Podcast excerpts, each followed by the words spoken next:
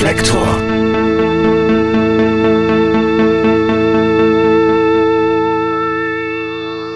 Liebe Hörerinnen, liebe Hörer, herzlich willkommen. Als ich mir überlegte, meinen Interview-Podcast Reflektor ins Leben zu rufen, war eins meiner Anliegen auch, meine eigenen Denkmauern zu durchbrechen. Und es ist jetzt echt nicht so, dass ich jemals ein riesiger Fan der Leipziger Band Die Prinzen war, obwohl mich einige Aspekte ihrer Kunst durchaus begeisterten, doch davon später mehr. Doch dann lernte ich Sebastian Krumbiegel 2012 persönlich kennen. Wir trafen uns zwar nur an einem Abend, aber die Begegnung hat bei mir Eindruck hinterlassen.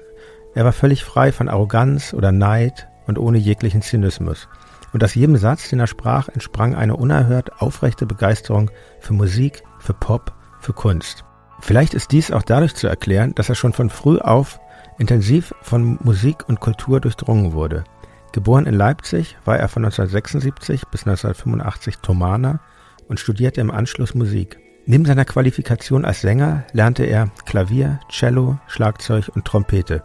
Er veröffentlichte mit seiner Band Die Prinzen bisher zwölf Studioalben und außerdem fünf Soloalben. Er ist nicht nur Interpret, sondern auch Songwriter und er ist politisch und sozial engagiert. Lasst euch mit mir ein auf Sebastian Krumbiegel. Ich wünsche euch viel Spaß mit unserem Gespräch. Lieber Sebastian, herzlich willkommen bei Reflektor. Moin, ich grüße dich, Jan. Ich freue mich, ernsthaft da zu sein. Wann haben wir uns eigentlich kennengelernt? Haben wir neulich schon drüber gesprochen. Wir haben uns kennengelernt persönlich, da komme ich später noch zu, auf beim 50. Geburtstag von Bernd Begemann. Das war im Jahr 2012. Boah, da haben wir einen schönen Ist der Abend. echt schon so alt? Sind wir echt schon so alt? ja. ja, ja, ich bin noch unter 50. Aber dazu später und zu allem anderen. Und ähm, ich möchte jetzt äh, zum Einstieg gerne, ähm, bevor ich über deine Musik und eben auch darüber, wie wir uns kennenlernen, über deinen musikalischen Werdegang, bevor wir über all das sprechen, möchte ich ganz gerne ansprechen, dass du ja seit neuestem jetzt auch selber Podcaster bist, wie so viele, wie ich auch. Und ja. du hast einen Podcast ins Leben gerufen, zusammen mit Joel Kaczmarek von Digital Kompakt mit dem Titel Kunst trifft digital. Wie fühlst du dich denn in, dein, in deiner neuen Rolle als Podcast-Host?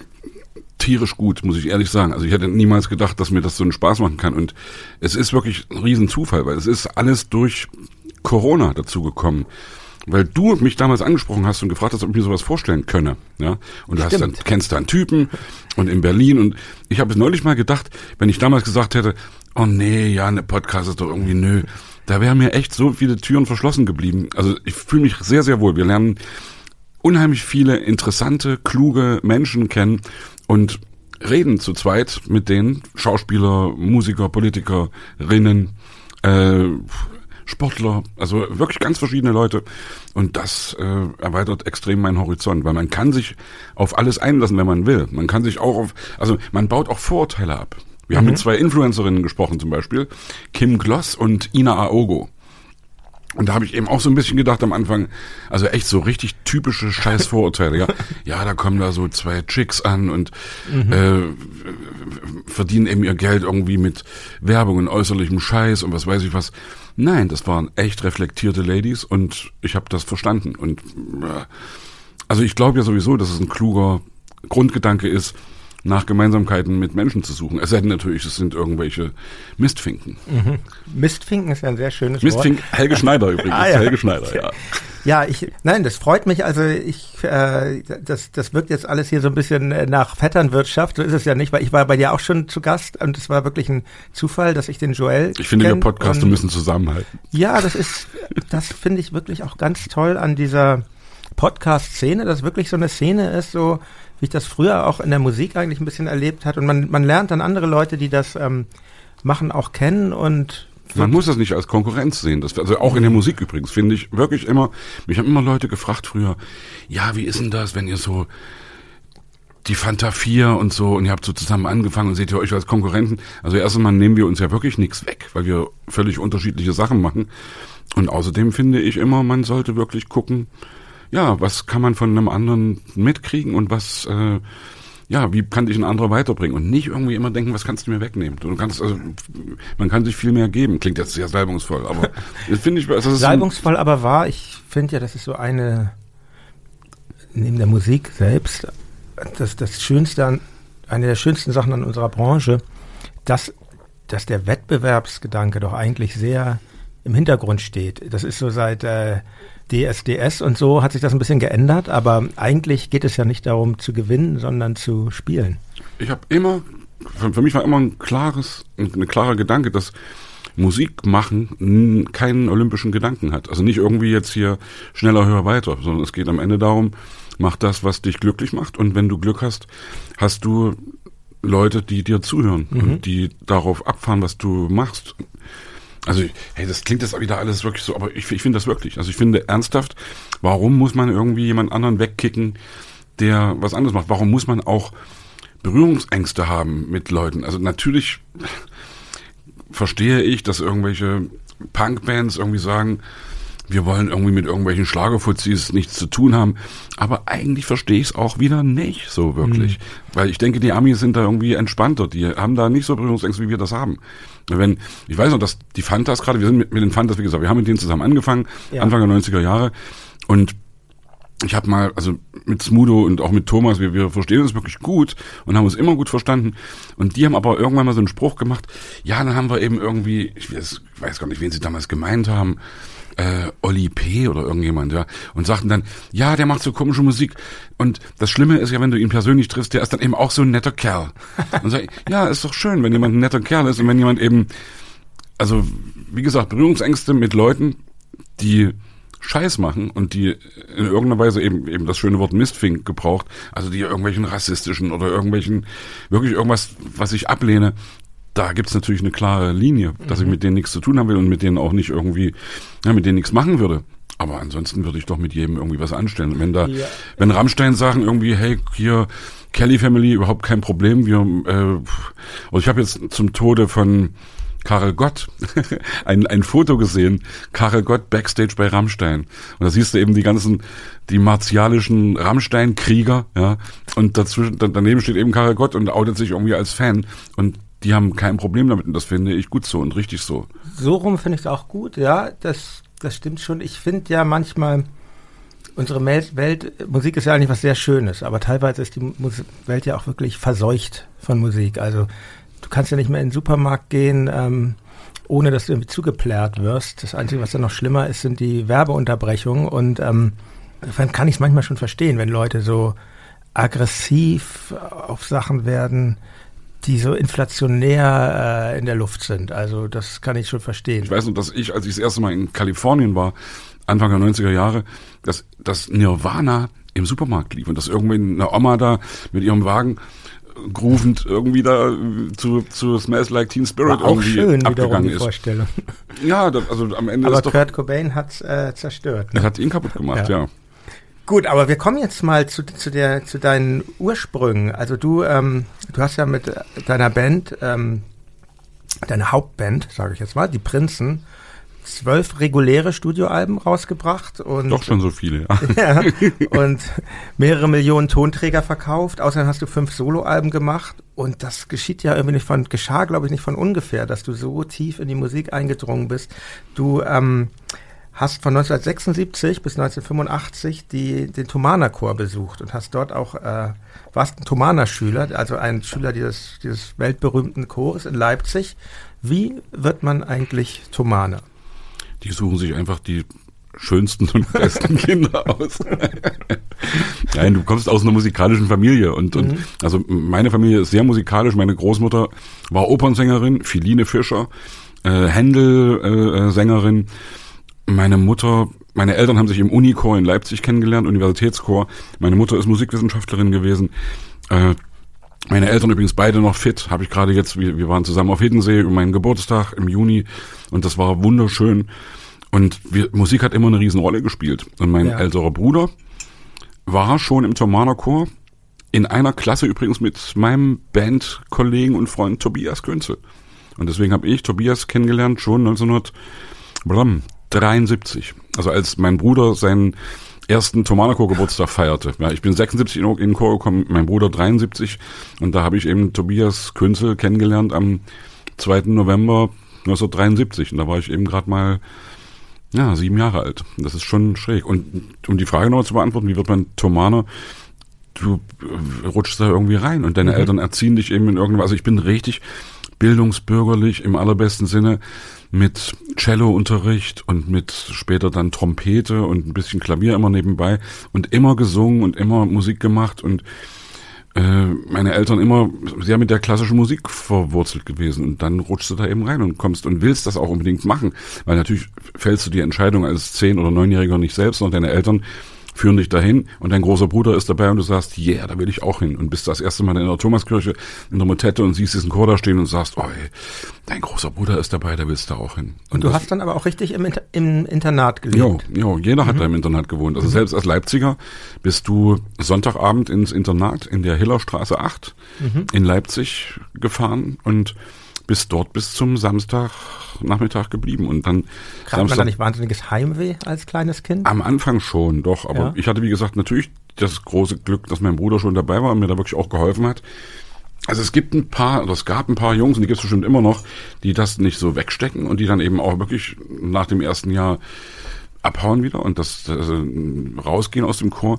Aber die aller, allermeisten sind immer dabei geblieben. Und ich glaube, dass es also immer so einen blöden Spruch zu bringen, weil mir oft sagen Leute, ja, Heimweh und Kindheit geklaut und irgendwie was, äh, Tomanochor, was war denn das eigentlich für dich, wo ich echt immer dann so sage, ey, es gibt viel schlimmere Schicksale als Mitglied des Thomanachors gewesen zu sein. Also wir haben da so viel gelernt und wir hatten auch bei und allem. Bruder war ja auch da. Mein Bruder war dabei und, und, und, und wir haben natürlich, also erstmal musikalisch ist das sowieso ja. Wahnsinn. Du singst irgendwie zwei Stunden Bach am Tag und lernst Musik auf irgendeine spielerische Weise mhm. kennen, die du niemals später, das kannst du bei keinem Studium lernen, weil du lernst das wie eine, wie eine zweite Fremdsprache sozusagen, wie als mhm. wenn du zweisprachig aufwächst, weil du eben wirklich neben dir sitzt immer ein älterer in deiner aus deiner Stimmengruppe und hupt dir die richtigen Töne ins Ohr. Du siehst die Noten vor dir und ich kann bis heute nicht wirklich richtig Noten lesen. Ich habe immer Musik nach Gehör gemacht und du siehst, die ausgemalten Noten sind die schnelleren und die, die hohlen sind die langsameren. Und dann kriegst du das eben irgendwie ein bisschen mit. Und das ist das eine, was du wirklich richtig lernst. Und das andere, was du eben mitkriegst, und das war zu DDR-Zeiten sowieso noch ein Wahnsinnsprivileg, dass du durch die Welt reist. Ihr wart richtig, ihr wart sogar in Japan, glaube ich, mit dem Chor. Das war der Hammer. Mhm. Also das war schon, also wenn du, also ich glaube, für jedes Kind wäre das auch heute noch der Hammer, mit, mit zehn oder mit elf Jahren nach Japan zu kommen und da eben voll eine andere, eine andere Welt kennenzulernen. Also auch, aber für ein DDR-Kind war das 1977 mhm. unglaublich. Ja. Du kommst da wirklich in eine, also du, du fliegst in Leipzig los. Das war damals noch so ein echter Wald- und Wiesenflughafen. und fliegst dann, glaube ich, wir sind tierische äh, irgendwie über Moskau zuerst und dann, weiß nicht, Bangkok, glaube ich. Ja. Und aber immer nur Zwischenlandung und nicht mal ausgestiegen, sondern im Flugzeug sitzen geblieben oder einmal auch ausgestiegen. Ich weiß es gar nicht mehr genau. Aber nur schnell aufgetankt und nur schnell aufgetankt und weitergeflogen. Und dann kommst du da wieder, kommst du da in Tokio, landest du dann und verstehst die Welt nicht mehr, weil alles anders ist. Die Türen ich mein, gehen alle automatisch auf und zu und es ist alles irgendwie. Wir, wir waren, wir waren jetzt 2014 oder 2015 waren wir 2014 war es noch, waren wir mit der Band über das Goethe-Institut ähm, in China und Japan. Und ich meine, das ist ja jetzt, obwohl die Welt so globalisiert ist und man meint, alles zu kennen, ist das ja immer noch ein totaler Kulturschock, ja, ja. da äh, hinzufahren. Und das muss dann als Kind und aus der DDR kommt, ja, das ungleich größer. Schräg. Ja. Also ich würde da, wie gesagt, niemals also ich bin ja auch rausgeflogen aus dem Chor dann kurz vor Schluss, aus Disziplingründen, weil es natürlich immer schwierig ist, sowas durchzuziehen. Und, und ja. eben dann, wenn du 15, 16, 17 bist, also du bleibst von der vierten bis zur zwölften Klasse da. Und obwohl ich da rausgeflogen bin, würde ich niemals heute in irgendeiner Weise ein böses Wort über diesen Chor ja. verlieren. Aber du hast ja deinen Abschluss dann doch noch bekommen. Alles noch ne? mitgezockt, ja. ja. Abi, auch wenn man es nicht mehr merkt heute. wie ist es eigentlich, ich meine, Du hast ja das Beispiel, äh, den Namen schon gebracht, Johann Sebastian Bach, dieser, obwohl wir beide in der Popmusik sind, ist es einfach Grundlage für, für, für, für so vieles und so, so toll. Bach hätte ja auch in meiner Heimatstadt Hamburg eine viel größere Rolle spielen können, aber ich glaube, Sing mit dem Geiz der Stadtväter zusammen, dass das nicht geklappt hat, dass er da Erkantor wurde. Er hat damals einfach auch schon gewusst, dass Leipzig auch eine geile Stadt ist, neben Hamburg. Und so kam er nach Leipzig und ähm, wie ist denn das heute für dich? Bist, du bist ja, kommen wir gleich zu, dann in den Pop-Bereich gegangen, obwohl du aus diesem ganz klassischen, in diesem klassischen Bereich, sag ich mal, aufgewachsen bist und dort gelernt hast. Reizt es dich eigentlich manchmal zur klassischen Musik wieder zurückzukehren und mal was Klassisches zu machen? Ich glaube, das kann ich gar nicht mehr. Oder ich bin, also ich, also wir, sagen wir so, wir als Band, wir, wir machen das manchmal, dass wir irgend so einen alten Männerchor singen. Ja? Also sind wirklich so ein, so ein, so ein also uns zu fünf dahinstellen und dann eine, so, so eine, irgend so eine Bundeslied heißt das. Brüder reicht die Hand zum Bunde. Nach, auf die Melodie der österreichischen Nationalhymne, was eigentlich Kaiserquartett von Mozart ist. Wenn wir das dann zu fünf singen, vierstimmig im Satz, da sagen die Leute immer, Mensch, das, das können sie ja wirklich, ja. Und das ist wirklich so echt dünnes Brett, ja, weil das, weil du, du das ist keine besondere Kunst, aber wir haben es eben als Kinder gelernt und deswegen können wir das noch. Aber uns heute mit solchen Klassik Cracks zu vergleichen, da würden mhm. wir voll abkacken.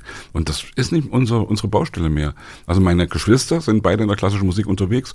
Meine Schwester ist Oratoriensängerin und tritt heute unter anderem mit dem Thomanerchor auf und singt da eben Altarien ja. äh, im Weihnachtsoratorium oder in den äh, äh Johannespassion, Matthäuspassion, in diesen großen Bachwerken.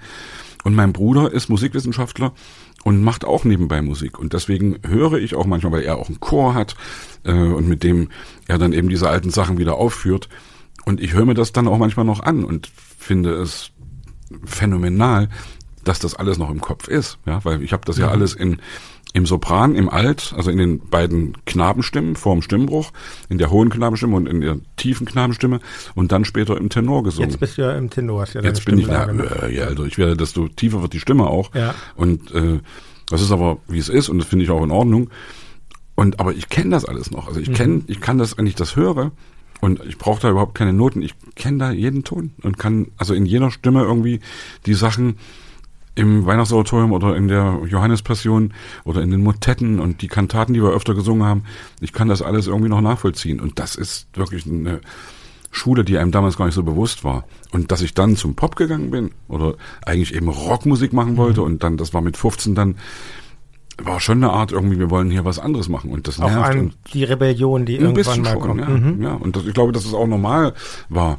Und also wir waren nie richtig wir waren nie Rocker. Ja, wir, wir kommen, also wenn, ich bin zwar im Herzen bestimmt irgendwie ähnlich wie du auch irgendwie ein Punk, also rein von von von den musikalischen äh, äh, vier durch und schnell und mhm. baff baff baff und äh, Ramones und und irgendwie diese diese oder von mir aus auch Ärzte, ja, also oder auch eure alten eure alten Sachen, ja. Äh, äh ja, also da da da da da da da. Das ist eigentlich eher E-Musik, ja. was wir da gemacht haben.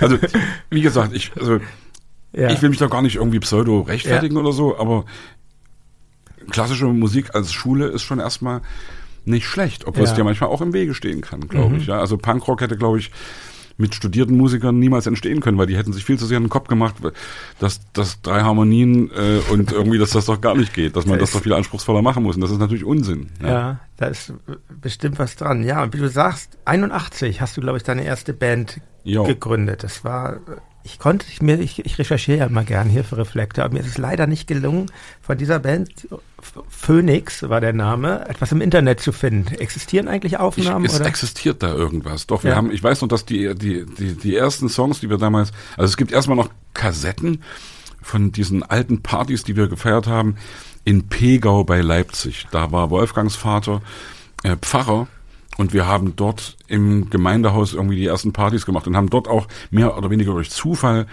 äh, diese Band gegründet, weil da stand ein Schlagzeug rum und da stand irgendwie, lag eine Gitarre rum, eine, eine, alles ganz schredderiges, altes, komisches Zeug. Und da haben wir gesagt, wir machen jetzt mal hier Krach sozusagen. Und das hat Spaß gemacht. Und wir haben am Anfang ganz viel gecovert. Wir haben ganz, es lief damals, war, war gerade im Rockpalast gewesen The Who. 1981, glaube ich, war das wirklich. Und das fanden wir total geil. Und also, da gibt's ja auch, da gibt's ja dann später eine Aufnahme von My Generation, von der, von stimmt, der Vorläuferband der genau. Prinzen, von A, dem A Cappella. Ja, Nein, das aber, aber das war noch nicht A Cappella. Was hast du denn da gespielt? Schlagzeug. Ich habe Schlagzeug ah, gespielt. Ja, weil du also, auch Schlagzeug studiert hast. Genau, dann? Also das Schlagzeug studieren ja. war ja sozusagen eigentlich die Eintrittskarte dahin, dass ich überhaupt professionell Musik machen mhm. konnte, weil du musstest im Osten einen Abschluss haben für irgend, für alles, was du tust. Also du konntest nicht einfach sagen, ich werde jetzt hier Musiker, sondern du musstest schon dann entweder an der Musikschule oder wenn's, wenn, wenn's, wenn du richtig clever warst, eben dann an der Musikhochschule ein Studium, einen Studienabschluss kriegen. Und ich habe das wirklich so gemacht, dass ich die Aufnahmeprüfung bestanden habe, 1983, glaube ich.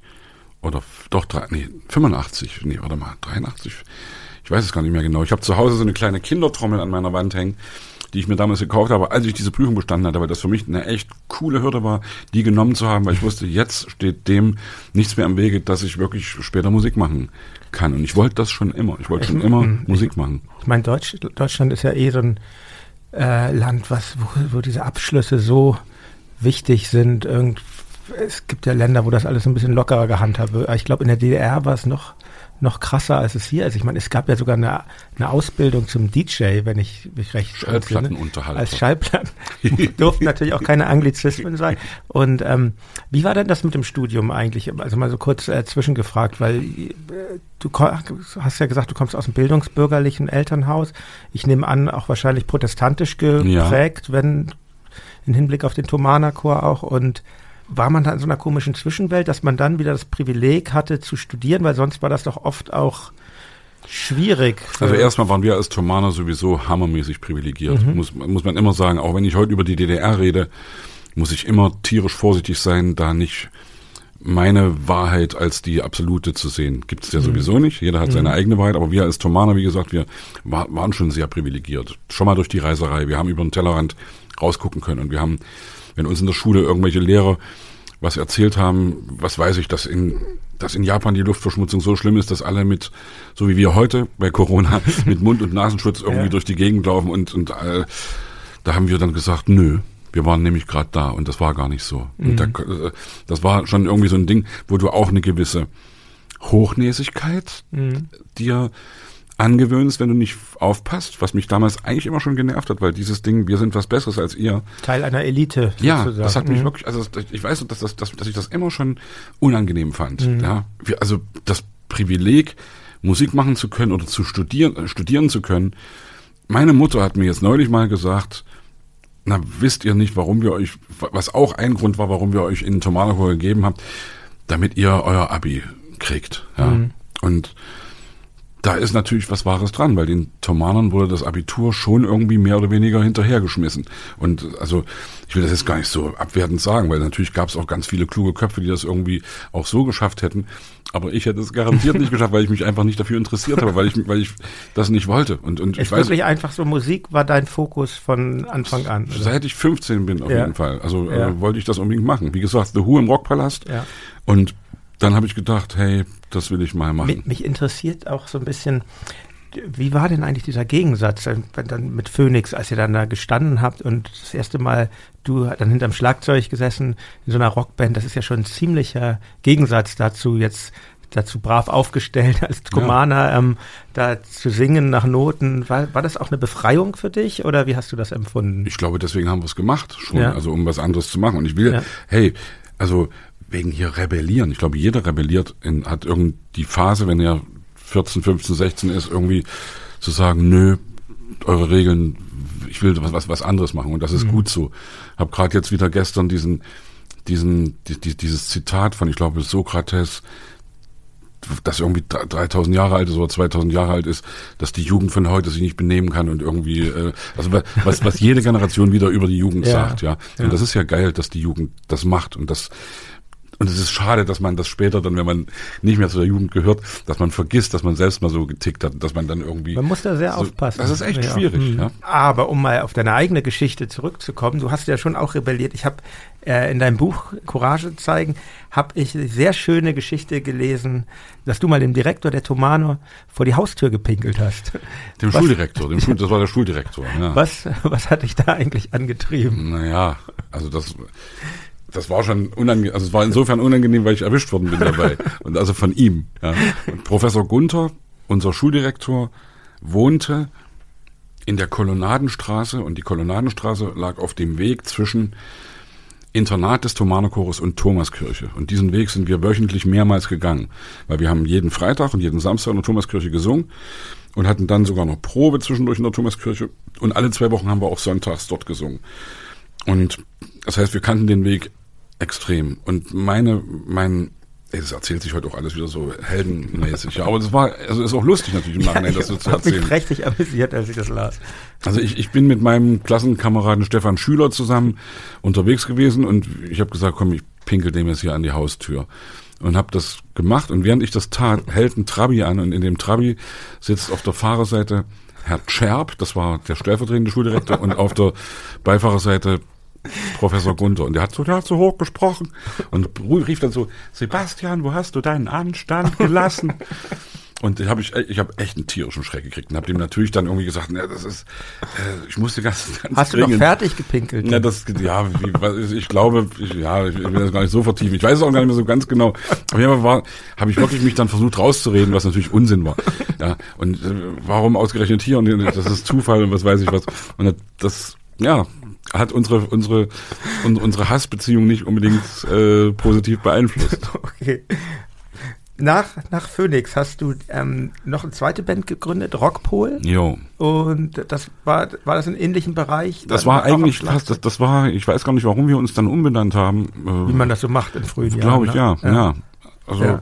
und das war, da haben wir aber dann schon mehr auch eigene Sachen gemacht. Also mhm. wir, wir haben, wie gesagt, früher ganz viel äh, englischsprachige Sachen, sehr viel The Who, äh, Substitute, Can't Explain, äh, mhm. The Kids Are Alright, irgendwie diese ganzen 60s Sachen, My Generation natürlich.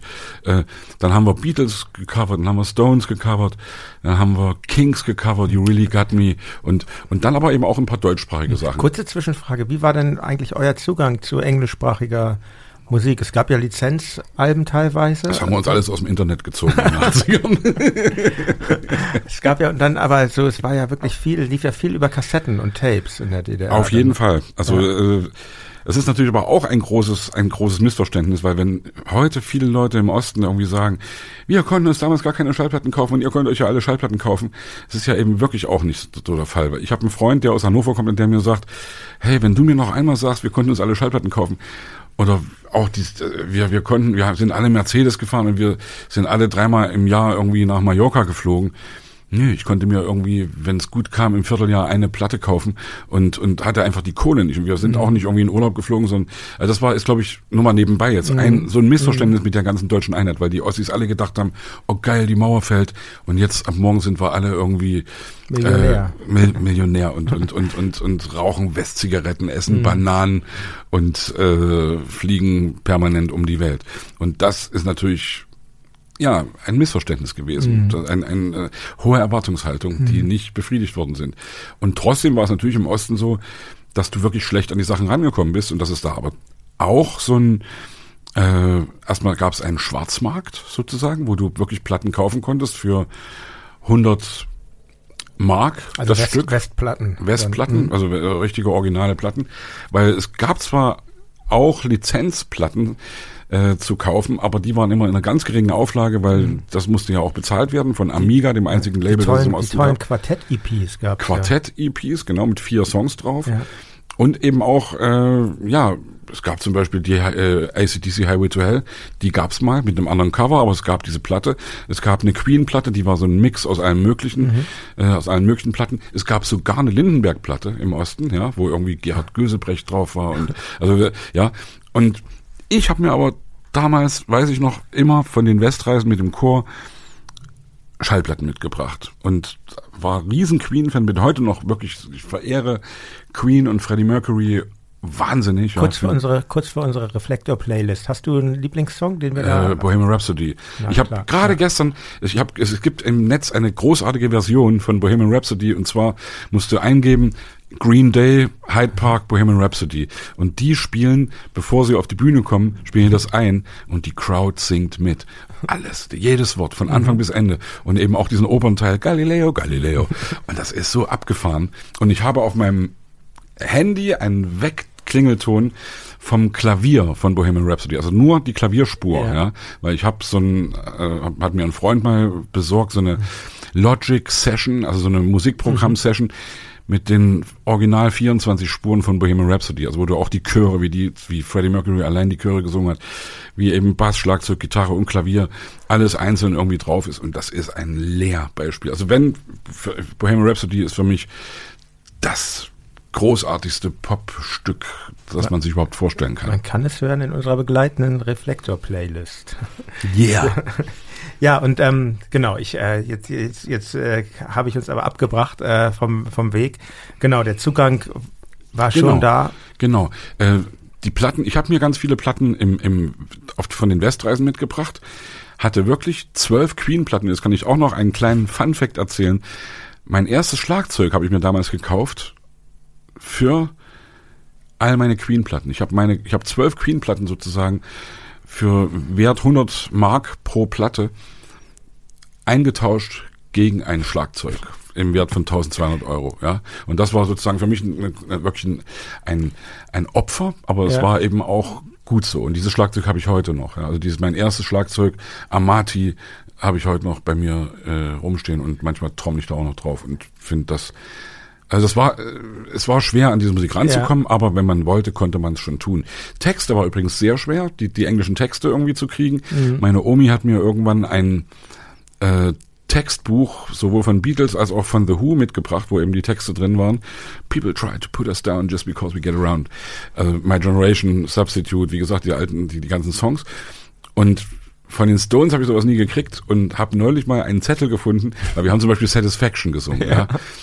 Und wir haben uns das dann rausgehört, phonetisch sozusagen, irgendwie, was wir dann, und natürlich völliger Unsinn, ja, den wir da irgendwie, he's telling me more and more about some useless information, also, ganz schrägen, ganz schräge Sachen, weil wir, das gab's nicht, wir konnten mhm. das uns nicht besorgen.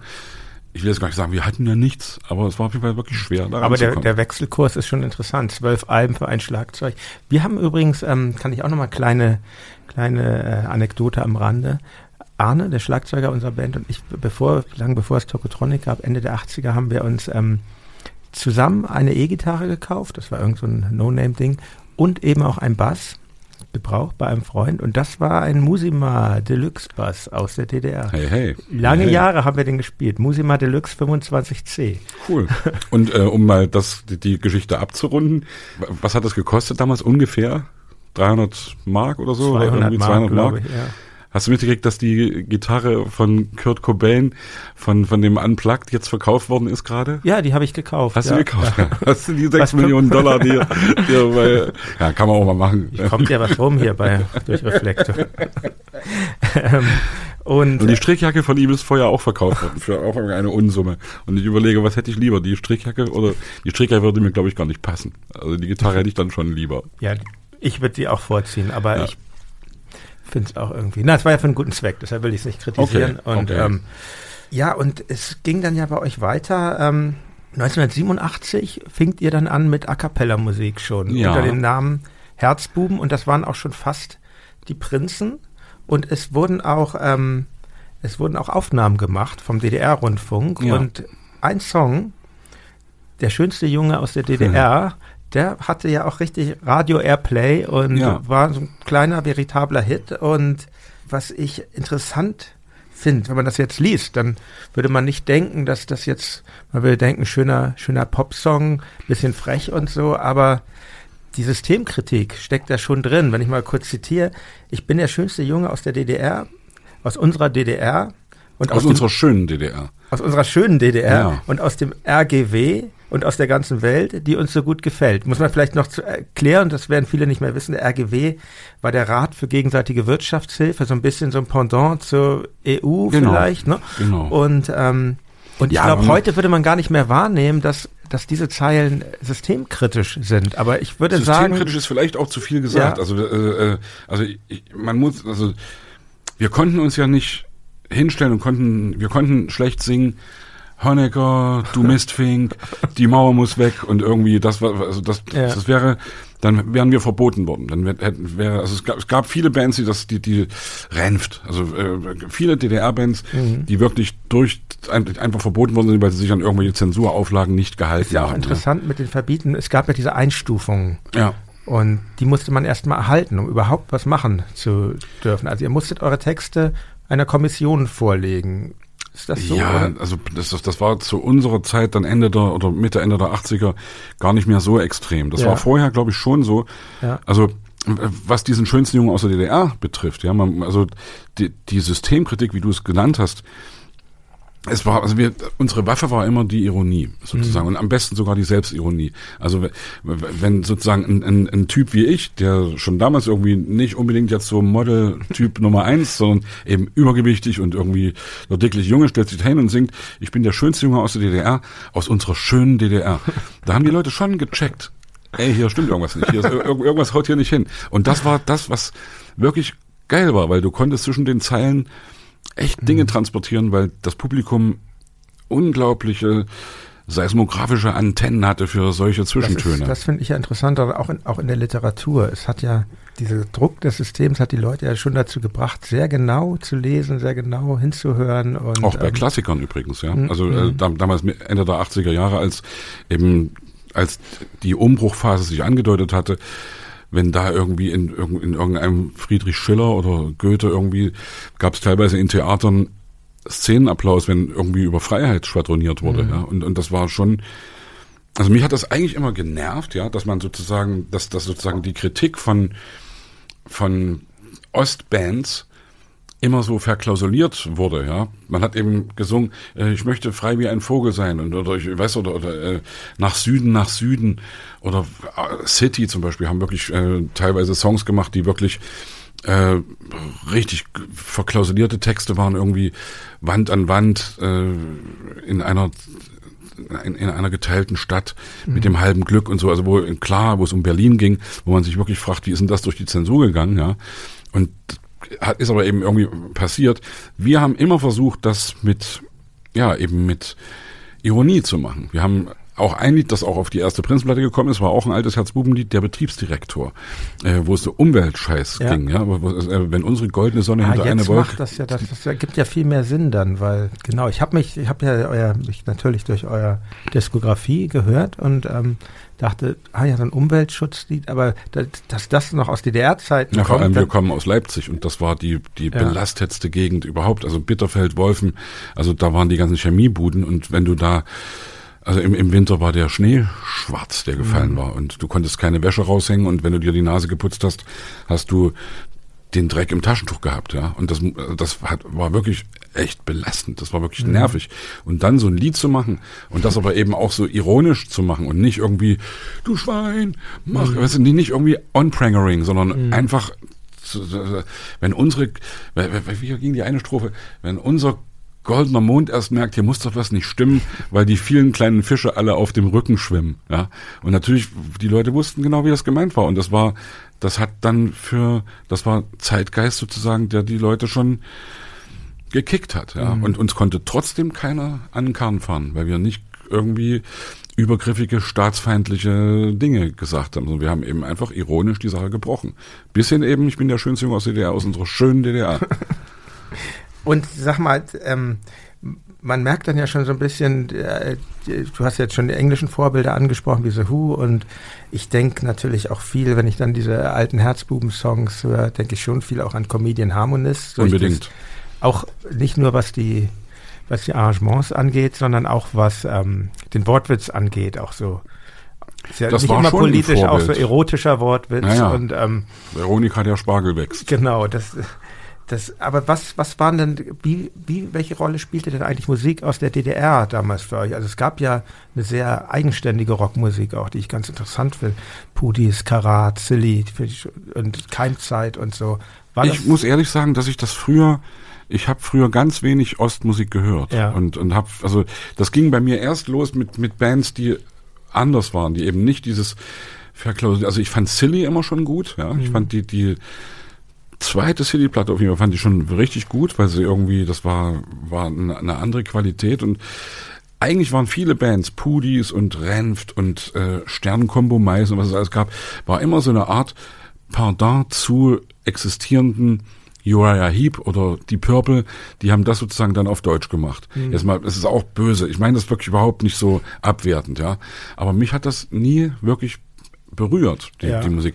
Was mich irgendwann berührt hat, war, war in den 80ern dann eine Band wie Panko, die fand ich richtig gut. Die haben eher so irgendwie, äh, ja, bisschen NDW-mäßigen äh, und vor allem textlich auch geradeaus mehr das gemacht. Also nicht so verklausuliert, ja. Die haben dann, weiß nicht, die letzte Panko-Platte war, hieß Aufruhr in den Augen. Und da war ein Lied mhm. drauf, Langeweile. Und da singt er drüber, also die, die, die Textzeilen, wo sich alle dann drauf gestürzt haben und gesagt haben, ey, endlich sagt's mal einer. Wie war das gleich? Die, äh, zu lange die alten Männer verehrt. Ja? ja. Und da war ganz klar unsere Regierungsriege gemeint, mhm. ja. Und City hat damals eine Platte gehabt, Casablanca. Das fand ich gut. Aber ich war nie großer DDR-Rockmusik-Fan. Ich war nie Pudis-Fan, ich war nie irgendwie Renft-Fan so richtig. Ich habe dann, ich habe Lindenberg gehört Renft und habe wurde ja auch dann verboten irgendwann. Ja. Ne? Wie war es denn überhaupt mit der Underground-Musik? Ist, ist sowas zu euch vorgedrungen? Also ich bin ja, ich bin ja riesiger Fan äh, von von der Band äh, Schleimkeim aus ja, ja. Erfurt kommen die, die ja so wirklich sich über Verbote und sowas überhaupt nicht gekümmert haben, dann auch ins Gefängnis gegangen sind. Gab es auch in Leipzig und viele Bands. Ein Lattentat in, in Leipzig. Genau. Und war das damals schon bekannt oder spielte sich das wirklich in so einem völligen Untergrund ab? Oder war das für musikaffine Für musikaffine war es auf jeden Fall bekannt. Aber ja. ich muss auch ganz ehrlich sagen, also ich kann es nur noch mal wiederholen, ich komme eben aus der Klassik und ja. für uns war das damals äh, schon eine völlig andere Welt, weil wir ja wir sind in dieser Szene eigentlich nicht groß geworden. Wir mhm. haben da irgendwann reingerochen, als wir 16, 17 Jahre alt waren. Ich weiß noch, dass wir irgendwann bei einer Band namens Kellertreppe in Leipzig, wir haben uns mit denen getroffen. Die wohnten fußläufig von dem Internat weg. Wir haben uns irgendwann mal irgendwo getroffen. Die Gebrüder Rebelmund waren das. Ja. Und das war total abgefahren, weil das, weil die, weil das war wirklich Underground. Das war was anderes. Und das war, und die haben da, ja, da, guter da, Name, nicht Kellertreppe. Kellertreppe, ja, weil die eben im Keller ihren Probenraum ja. hatten. Und da ging es da ging's eigentlich um Text, da ging es um Inhalte. Mhm. Und da ging es weniger darum, ob du jetzt gut eine Gitarre halten kannst mhm. oder ob du jetzt schnell Schlagzeug spielen kannst, das war nebensächlich. Und das ja, finde ich ja, das äh, bei euch am Anfang ja auch übrigens, das finde ich ja, oder habe hab ich so empfunden irgendwie. Richtig, doch. Das ist so schrammelmäßig sozusagen. Ja, oder, oder Die Musik, das Musizieren war schon ein großes Hindernis. Nein, ich ich finde das ja wirklich geil. Und das, ich habe es ja vorhin schon gesagt, oft kann du ja auch, sowas kannst du ja nicht machen, wenn du so eine richtige Ausbildung hast, dann, mhm. dann stehst du dir selbst im Wege ja. sozusagen. Und du kannst eigentlich dieses Ding und die alten Tokotronic-Sachen zum Beispiel, äh, also finde ich schon diese, diese, die, die, diese, diese Wut oder die, dieser Zorn oder dieses, also man kann ja so ein bisschen abschätzig sagen, so Studentenrock. Also ich weiß nicht, ob wurde euch bestimmt oft mal irgendwie so gesagt, oder? Ja, also aus der ja? Punk-Ecke natürlich. Genau, aber genau. Aber das, also habe ich nie so, wir haben uns nie so empfunden eigentlich in dem Moment. Ich lernte ja Dirk in der Uni kennen, insofern stimmt es, aber eigentlich war mein Studium in dem Moment, wo wir uns kennenlernten, beendet, weil wir uns dann wirklich sofort nur noch der Band gewidmet haben. Ich habe es dann noch so ein bisschen nebenher studiert, aber eigentlich ging es dann eher um so ein Selbststudium der Popmusik bei uns. Finde ich ja auch, also ich glaube, wie, also ich denke ja auch, dass bei das Pop zu einem, zu einem riesengroßen Prozentsatz Inhalt und Haltung ist und, und zum kleinen Prozentsatz Können und irgendwie Kniedel, Niedel, Duft. Wir können hier mhm. irgendwie Wahnsinns Gitarrenläufe spielen. Also natürlich ist das, äh, ist das auch geil, wenn, wenn, wenn heut, heutzutage, ich weiß noch, als ich das erste Mal in Amerika war und ich da irgendwie in LA an jeder Straßenecke irgendwelche Bands gesehen habe, die einfach geil waren, die alle einfach tierisch äh, geballert haben, die ja, tierisch gespielt haben. Hat mich schon auch mal beeindruckt, so bei den Amerikanern wie stark da dieser Aspekt des Fleißes doch ja. im Vordergrund steht, weil es einfach so viele Bands. Das, das Überangebot, da so, das, ne? hier, das, das sprichwörtlich ja. jeder Taxifahrer in ja. New York irgendwie noch zwei Bands hat eigentlich und eigentlich Rockstar werden wollte. Und ich komme jetzt aber wieder zurück zu euch und zwar ins Jahr 1990. Das war das Jahr der Wiedervereinigung und ähm, es war dann auch das Jahr, wo es äh, richtig mit den Prinzen auch losging. Ich glaube, ähm, Tobias kam in dem Jahr erst dazu. Der hatte noch eine andere Band. Er kam sogar 91 erst 91, dazu. Ja. Und, und ihr habt dann der Name Herzbuben, das ging, glaube ich, wegen, wegen den Wildecker-Leuten genau. nicht mehr so gut. Und wie war denn das mit Tobias? War das, war das deine Idee, ihn dazu zu holen? Oder? Es war schon meine Idee. Also, ja. also es war vielleicht auch ein bisschen Annettes Idee. Also Annette, Annette Humpe, Humpe, die euch dann, kann man ja sagen, entdeckt hat eigentlich. Die uns auf, also der, vor der ich mich verneige mein Leben lang, muss ich ganz ehrlich sagen. Annette äh, ist die Grand Dame der Popmusik und sie hat uns, also sie, wenn sie nicht gewesen wäre, wäre aus uns nie das geworden, was wir, was wir sind. Weil sie hat uns damals, also erstmal was Tobias betrifft, ja. sie hat uns damals in Leipzig besucht, was wir erstmal auch schon mal geil fanden, ja, dass sie nicht gesagt, kommt mich mal in Hamburg besuchen, sondern sie hat, mhm. wollte eben gucken, wie wir drauf sind, wie wir ticken. Ist nach Leipzig gekommen, wir haben sie abgeholt vom Flughafen, sie ist geflogen äh, damals. Und dann haben wir mit ihr die ersten Demos produziert mit Wolfgangs, der hatte so ein Achtspurgerät, so ein Vierspurgerät, nee, ein Achtspurgerät war es dann, glaube ich, schon, auf Kassettenbasis ja. so ein Ding, ja. Wolfgang Lenk, euer, Wolfgang Lenk, unser Arrangeur und, also und der Tenor auch, ne? Genau, mit, ja. mit, den ich, mit, mit dem ich seit der vierten Klasse in einer Klasse ja. war, ja, also der, also ja, mit dem ich die erste Band 81 gegründet habe, Phoenix. Und Annette haben wir dann irgendwann mitgenommen zu irgendeinem Auftritt von Tobias Band. Und sie hat eben gesehen, dass wir uns gut verstehen. Und ich glaube schon, dass sie, dass, dass, dass sie mich auf jeden Fall da auch bestärkt hat und gesagt hat, ey, das ist echt so ein schräger Vogel und nimm ihn doch mit rein. Und, und, und, und das, das, und ich weiß noch, als die Fotosession irgendwann geplant war, wir hatten schon ein paar Songs aufgenommen in Hamburg noch nicht im Boogie Park Studio übrigens, wo wir dann erst später hingegangen sind, als die erste Single Gabi und Klaus geknallt hatte und die Plattenfirma gesagt hat, jetzt aber Album produzieren. Mhm. Ja. Vorher haben wir bei Anselm Kluge, einem Hamburger Musiker, der hat eine so eine so eine, so eine Brassband, Täterei heißen die, mhm. bei ihm zu Hause in seinem Schlafzimmer die ersten Songs aufgenommen von der ersten Platte. Das war Gabi und Klaus, mein bester Freund. Ich will dich haben und ich glaube, warum hast du das getan? Oder irgendwie, also vier Songs waren das. Ja. Und die waren schon produziert und dann kam es dazu, dass wir irgendwie diesen Plattenvertrag gekriegt haben, weil das erste Lied im Radio auf NDR irgendwie lief, Gabi und Klaus. Und genau, dann war, ja eine Hit, Fotosession. Ja. Das war der erste, mhm. das war der erste Hit sozusagen. Und dann war eine Fotosession geplant mit Jim Rakete, the legendary Jim Rakete, großer Fotograf. Und zu dieser Fotosession habe ich dann, sind wir mit unserem Manager gefahren, damals in einem Volga, so ein riesen altes russisches Auto. Und habe ich gesagt, lass uns nochmal vorbeifahren hier in der Lützowstraße 66, glaube ich, hat er gewohnt. Und dann haben wir Tobias eingesagt und, und, und haben gesagt, wir machen jetzt die Fotosession zu fünft. Und das war Februar 91 und das war sozusagen die Geburtsstunde der Band, wie sie heute nach wie vor in Originalbesetzung. Ja, das, und das ist schon auch der Hammer, ja. Mm, also das ist muss man mal so dazu sagen, die meisten Bands, wir auch nicht, und das empfinde ja, ich auch als großes ich, Glück.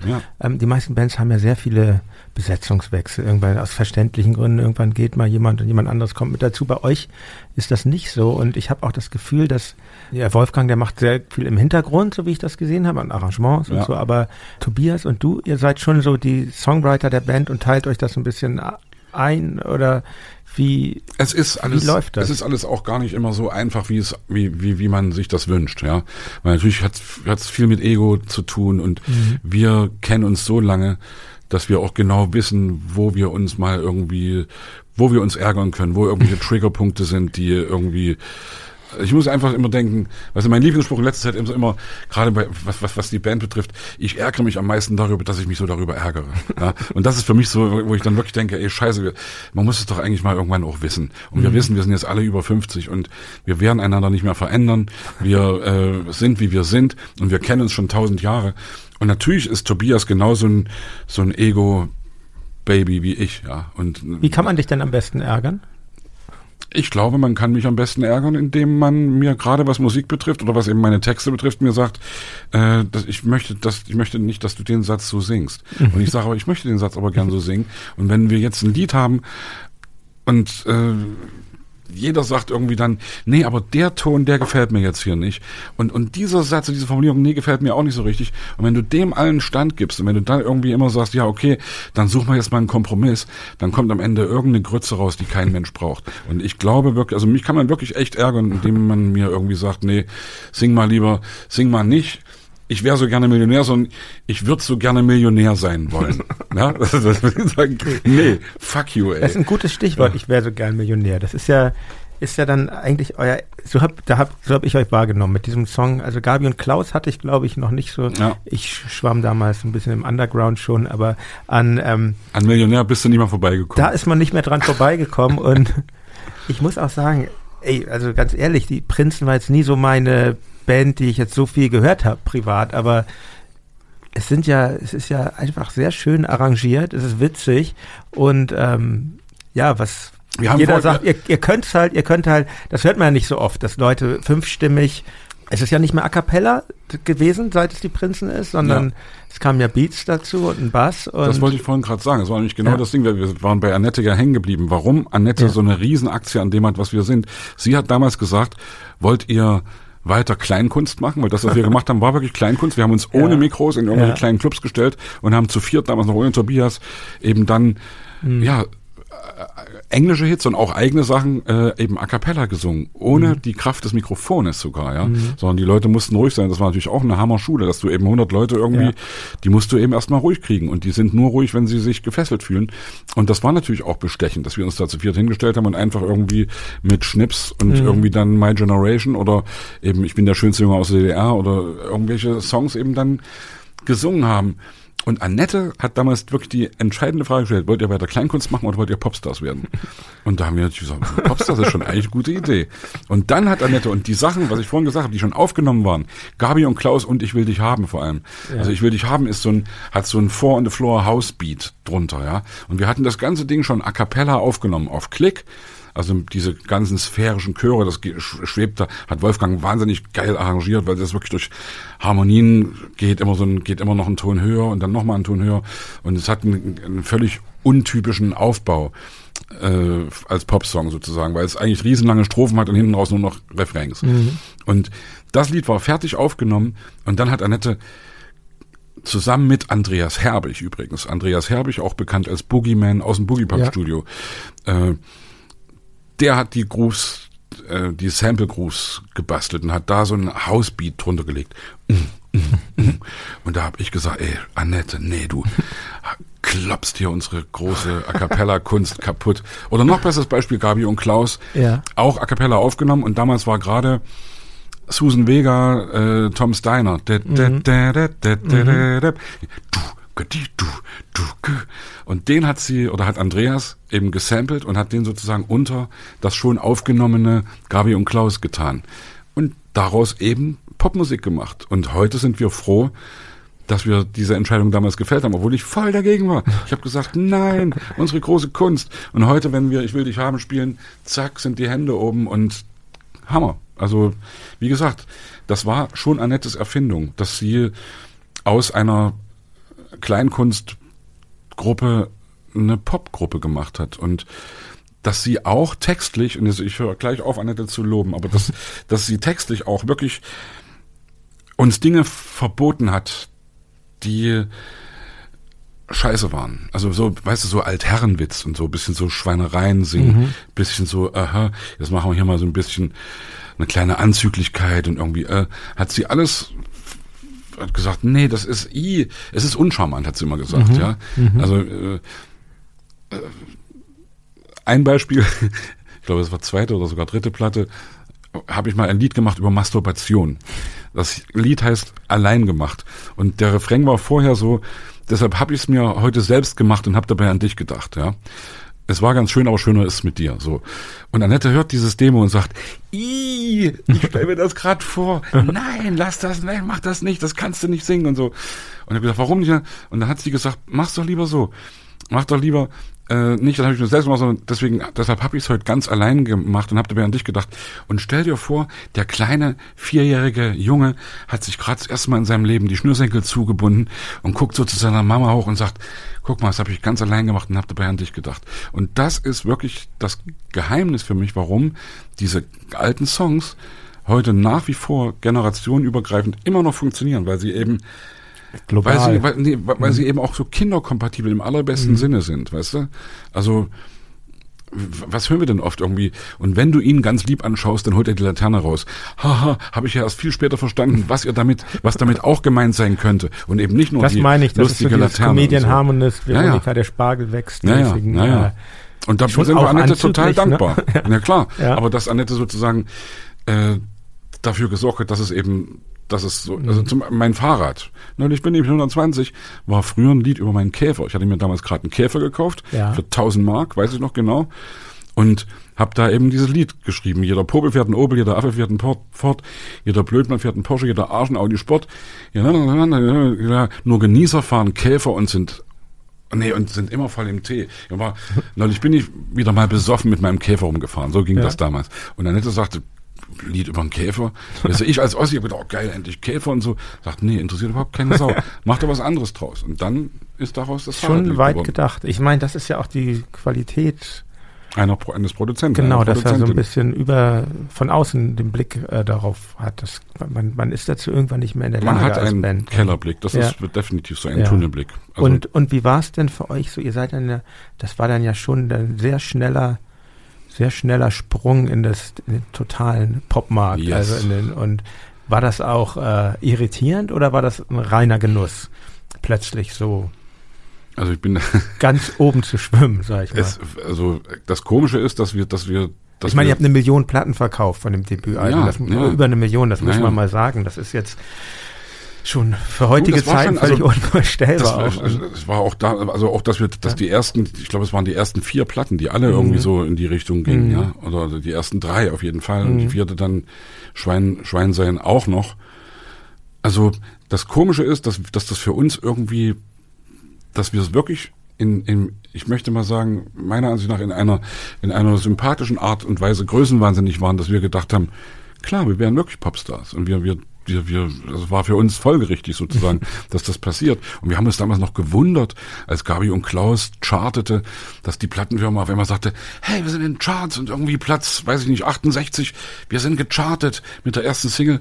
Und wir haben gesagt, hä, na ja, Platz 68 oder was es eben war, ist, ist ja noch nicht so dolle. ja. Und da haben wir irgendwie... Das, Man muss sagen, dazu sagen zum Hintergrund, die Single-Charts damals in den 90ern. 90er und Nuller Jahren, die waren halt wahnsinnig hart. Also Sachen mussten schon extrem erfolgreich sein, um überhaupt in den Top ja, die, sie 100 haben sich, zu sein. Ich, sie, sie, haben, also sie haben sich durch Radio Airplay und ja. durch Verkäufe generiert. Mhm, ja. Genau, ja. Also du musstest im Radio stattfinden. Mhm. Das haben wir ja wirklich viel getan.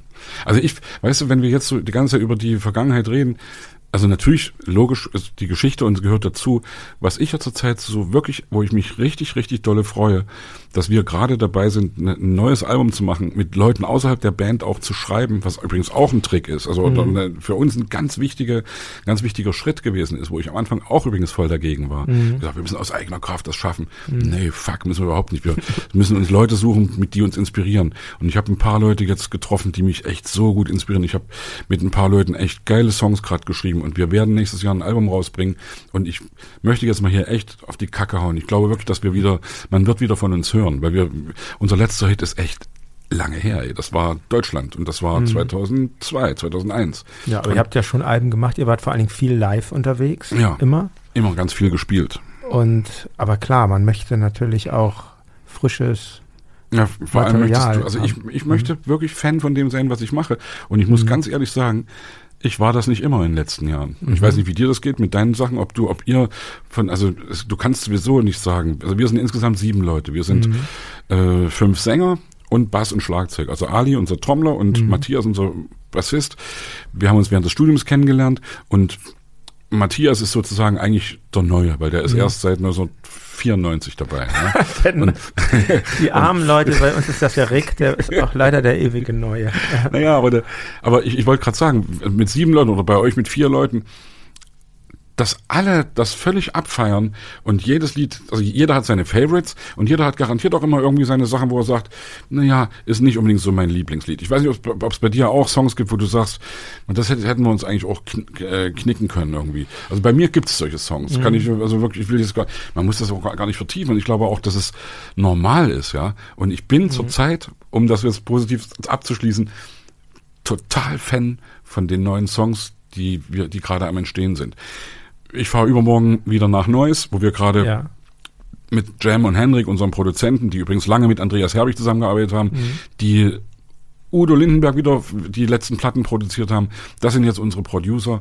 Und wir fahren ins Studio und ich freue mich da jetzt richtig drauf und denke, hey, es war eine kluge Entscheidung, äh, mit anderen Leuten über den Tellerrand rauszugucken und sich neu inspirieren zu lassen. Ja, macht es nicht selbst, ist ja ein Song von uns. Genau, Und, ähm, genau. Das ist insofern schon ernst gemeint, dass ich finde so diesen, Oder kennst Die- du von die- Deichkind, alles muss man selber machen lassen? ja genau. Ich finde Das das, auch gut, diesen, diesen, diesen, diesen äh, Genie-Gedanken. Natürlich ist man irgendwie die Band, aber ist doch, ich finde es auch Ja, total du hast eben wichtig. gesagt, schon mal der Produzent ist total wichtig, Ja. weil du brauchst von außen jemanden, der dir, der dir auch mal sagt, nee, du, das ist hier gerade völlig schräg, das versteht, das versteht nur ihr in eurem Ja. Tunnel. Ja. Ja, ja, ja. Da hast du, du hast ja quasi den, den, den Ausblick, den ich eigentlich an den Schluss stellen wollte, schon äh, vorweggenommen. Ja, aber so Entschuldigung, schnell kommst also, du mir nicht da. Nein, nein. Nein, also so ich, ich wollte nur einfach sagen, weil wenn ich, also finde ich- natürlich ist geil, über, über gestern zu reden, aber morgen ist schon Ja, geiler. das, das wäre das wäre nämlich meine Frage gewesen, wie es, weil ich das nicht wusste bis dato, wie es weitergeht, aber dass ihr jetzt im Studio seid und weil das letzte 30.000 Album Jahre die Prinzen. Wir feiern, wir feiern nächstes Jahr 30.000 Jahre die Prinzen. sehr gut. Das, Also ich freue mich da wirklich Ja. drüber. Und natürlich ist nächstes das, Jahr wird das Album dann erscheinen. nächstes Jahr wird das Album erscheinen, ja. Weil Und 2015 war das letzte also, Familienalbum. Genau, genau. Ähm, aber ich möchte trotzdem noch mal gern diese, dieser Beginn des Erfolges mit, also wie gesagt, ich habe euch wahrgenommen über Millionär und das war schon für mich so als Westler, sage ich mal, war das wirklich interessant.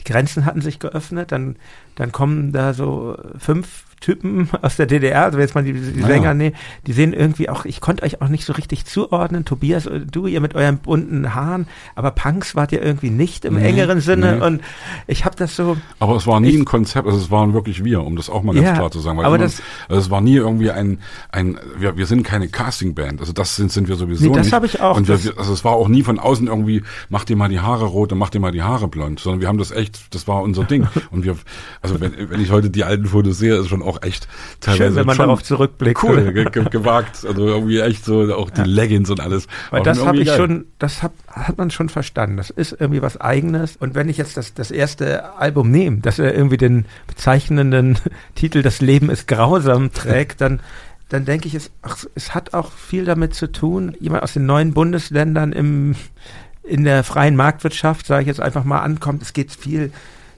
Geld ist irgendwie ein Thema. Also ich wäre so gern Millionär und im Refrain dann immer dieses Geld, Geld, Geld und Ich glaube, dass diese Unschuld, ich glaube, das hat, Ja. hätte sich im Westen vielleicht gar keiner getraut zu singen. Das denke ich manchmal, ja. Oder wenn, wenn du es gerade so ansprichst, denke ich das so drüber. Ja, weil das kein ja? Thema war, weil, weil eh klar ist, es geht nur um Geld. Und Naja. so, Nein, ganz also blöd ich gesagt, für euch war das irgendwie was Neues. Das ist in dieser Art und Weise. Na, wir haben das ja deswegen, also ich habe das, ich habe das deswegen, das Lied hieß am Anfang sogar anders. Es ging irgendwie, das hieß der kommerzielle Knabenchor. Irgendwie, keine Ahnung, irgendwie, die Strophen waren schon da, aber der Refrain war noch nicht da. Und Annette hat gesagt, nee, das, das, äh, äh, kein Refrain, also, du musst das klarer. Und dann habe ich ihm gesagt, nee, ich wäre so gerne Millionär, dann wäre mein Konto niemals leer. Und sagt sie, ja, klar, mach das doch so. Und das war wirklich damals, also wir, wir haben schon zu Ostzeiten echt ganz gut Geld verdient. Und dann, als die Mauer gefallen war, hat sich von heute auf morgen kein Mensch mehr im Osten für Ostmusik interessiert. Was teilweise wirklich echt bitter war. Für viele gestandene Bands war das total bitter. Und ich weiß noch, dass wir, als wir damals in Hamburg waren, wir haben in der Langenfelder Straße gewohnt, hatten eine Wohnung, äh, da war wir- lange Jahre unser Proberaum. da war ja ein Proberaum, Ja. Langenfelder Straße. Ja. Also das wär bei Frau, wie hieß sie denn gleich? Finnegan. Frau Finnegan hieß sie. Und die, die, die Wohnung hatte die Plattenfirma oder Annette, glaube ich, sogar gemietet, weil Hotel war, war überhaupt kein Thema, sondern es ging darum irgendwie, wie können wir da, wir waren zu dritt, wir haben die erste Platte mehr oder weniger zu dritt aufgenommen, Wolfgang, Tobias und ich. Und wir hatten damals wirklich keine Kohle. Wir waren immer gewohnt gewesen, Geld zu haben und haben zu Ostzeiten sogar richtig gut Geld verdient. Ich habe damals mehr verdient als mein Vater, der Wissenschaftler und Professor war. Mein Vater hat irgendwann mal meine Kontoauszüge gesehen und hat gesagt, Junge, wo hast du das Geld her? Und hat so wirklich so Sorgen gemacht, gedacht, ich mache irgendwelche krummen Sachen. So gesagt, ich mache Musik und meinen Eltern auch so ein bisschen bewiesen, ja, ihr habt doch nie dran geglaubt, guck mal, geht doch hier so. Ja. Und dann aber, als die Mauer gefallen war, war auf einmal damit Schluss. Und dann waren wir, als wir im Studio in Hamburg waren, im Boogie Park Studio in der Eulenstraße 70a in Ottensen, da waren wir immer froh, dass der Kühlschrank gefüllt war, dass wir uns darum keine Gedanken machen mussten. Wir haben dann irgendwann Lindenberg kennengelernt, der uns Hamburg gezeigt hat, der uns über den Kiez geführt hat, der uns wirklich in die, in die, in die, auch in die Abgründe des Hamburger Nachtlebens, also gerade so was Reeperbahn betrifft, also die Salambo gab es damals noch den Laden, wo so, das ist mein Büro übrigens hier, Salambo. Und, und, und wir war, es war uns immer peinlich, dass er immer alles bezahlt hat.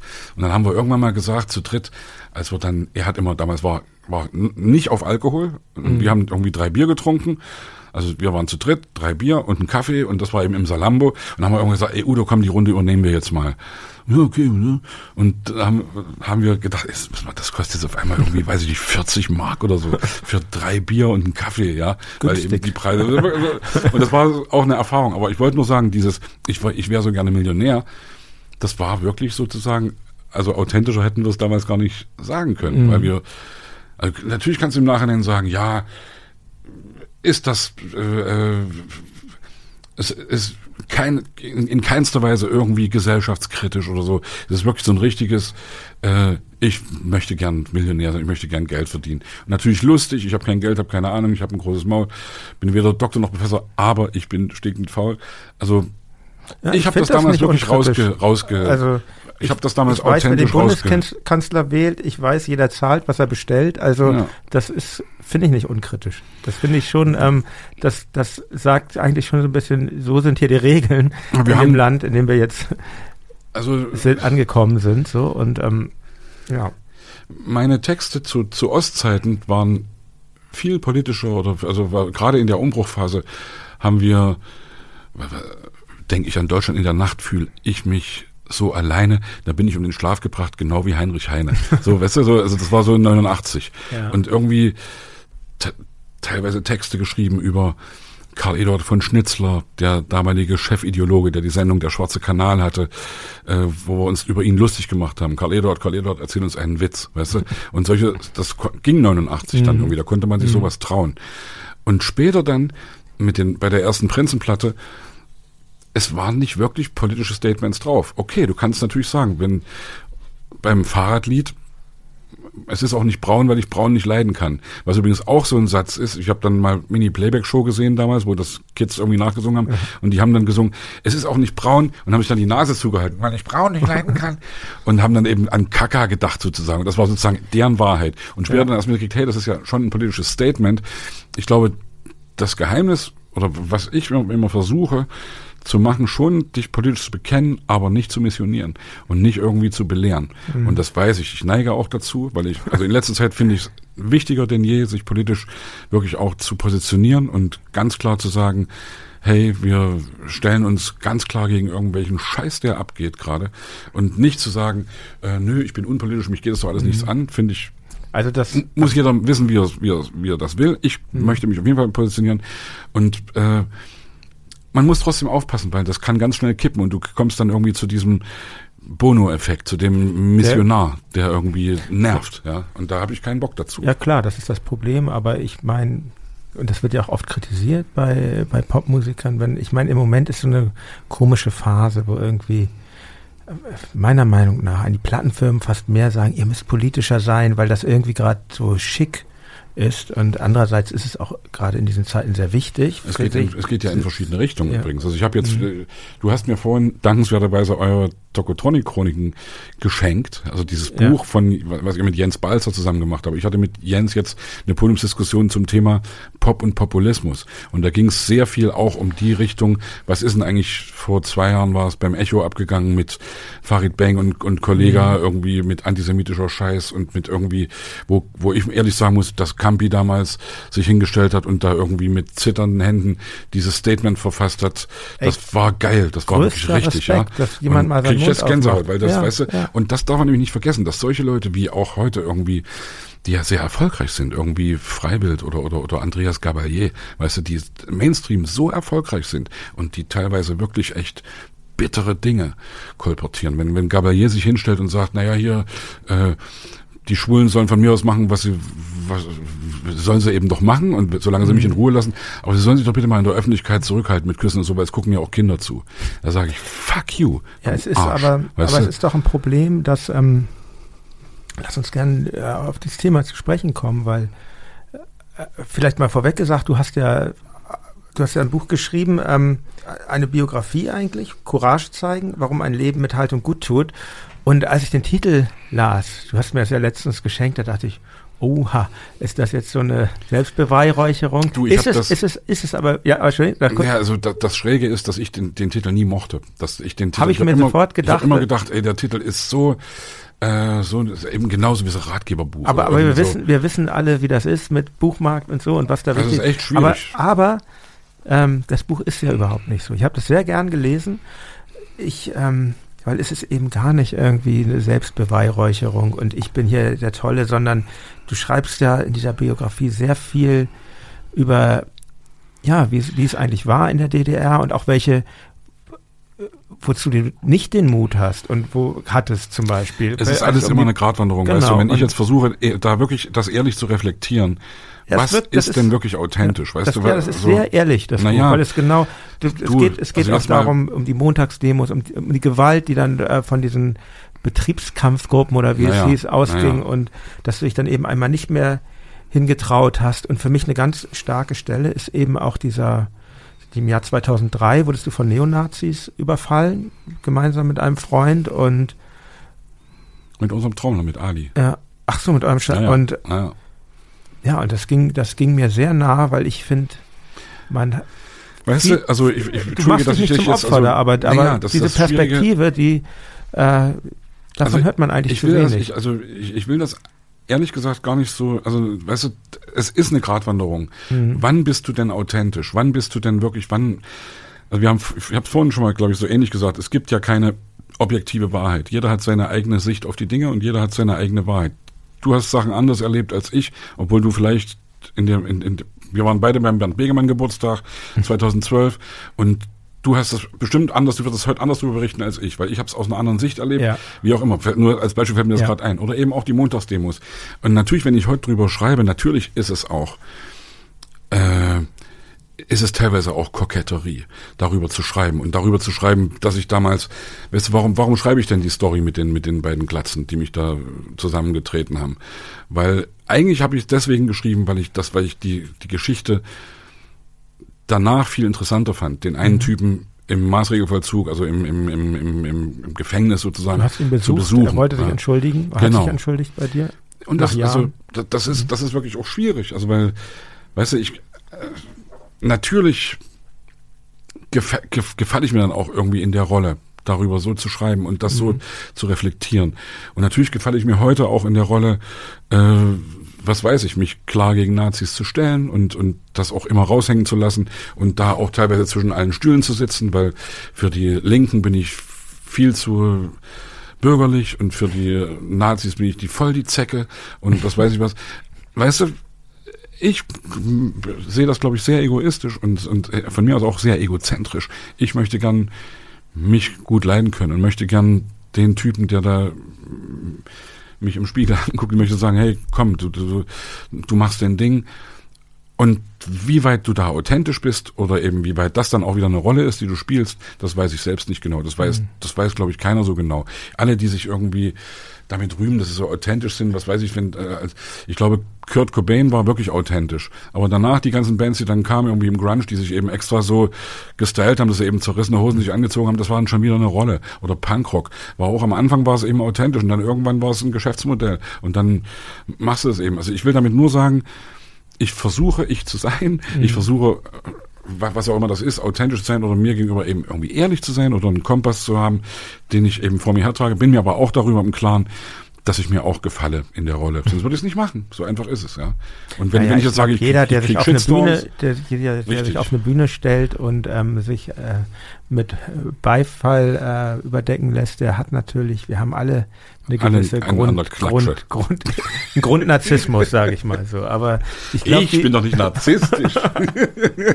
aber ich finde bei dir und bei euch als Band, das wirkt schon sehr nach dem Herzens an, Anliegen, euer Engagement. Du, du engagierst dich ja in vielerlei Richtungen, aber eben auch insbesondere gegen rechts und sehr klar und sehr deutlich. Und ich habe so ein bisschen, also da kann man, kann man dir wirklich nichts vorwerfen, dass du da keine Anstrengung unternimmst und auch, auch für die Demokratie. Du hast den sehr beeindruckenden Song ähm, gemacht jetzt im 2018 Die Demokratie war's. ist weiblich. Genau. Yeah. Ähm, da geht es eben auch darum, dass unsere Demokratie ähm, gefährdet ist, gerade jetzt in den östlichen Bundesländern mit diesen riesigen Wahlerfolgen der AfD. Und ähm, was mich aber interessiert, weil, weil wir gerade darüber sprachen, wie sehr dieser Rechtsextremismus oder nicht mehr demokratische Meinungen in der Mitte der Gesellschaft angekommen sind. Zum Beispiel ist mir aufgefallen, in, in dem Song, das, das ist ja wahnsinnig viele Leute nehmen da teil und haben singen Lip Sync zu deinem, zu deinen Strophen. Und ähm, da ist zum Beispiel, und das ver verstehe den Gedanken ja total, da ist ähm, Till Schweiger dabei. Und äh, nehme ich jetzt nur mal als, als ein Beispiel, wo man super Mainstream-Typ, Schauspieler. Und ähm, du hast mit Tobias auch dieses äh, Tauschkonzert gemacht. Wir sprachen ja in deinem Podcast schon über Xavier Naidu. Ich will jetzt auch gar nicht so viel immer über den sprechen, aber was ich so, was mich beängstigt, dass in der Mitte, wirklich in der Mitte äh, von, von allem äh, diese Haltung zum Tragen kommt. Ich meine, also ich würde jetzt erstmal Till und Xavier nicht so in einem ich will, Atemzug Nee, will ich auch wollen, nicht, aber ich, mich hat das schon erschreckt, dass er irgendwelche Videos von Ken Jebsen empfiehlt ja, da ja, auf seinen ja. Facebook oder Instagram oder was weiß ich Profilen und gut und Xavier haben wir schon drüber gesprochen, müssen wir auch nicht so lange ist ist also ist Xavier einfach, weil ich werde immer wieder darauf angesprochen wegen Sing meinen Song damals, weil er eben da der Host war und wir mit ihm da mehrere Sendungen zusammen gemacht haben.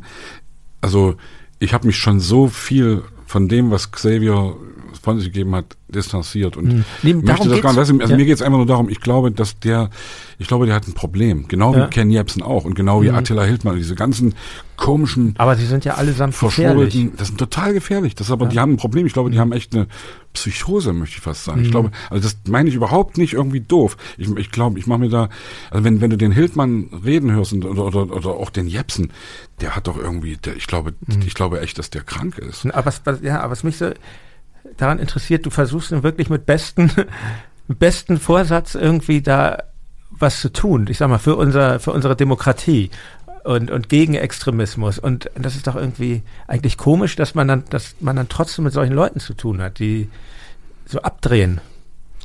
Ich glaube, dass die, dass die Schwelle da sehr fließend ist mhm. von Leuten, die abdrehen und nicht. Ich glaube, dass jeder irgendwie im Bekanntenkreis oder im weiteren Bekanntenkreis irgendwelche Leute hat, die wirklich diesbezüglich auch an der Uhr drehen. Mhm. Also es sind ja, das sind ja keine Zombies. Das sind ja nicht irgendwie, äh, es sind ja viele auch. Ja, es sind viele mhm. Leute, die AfD wählen.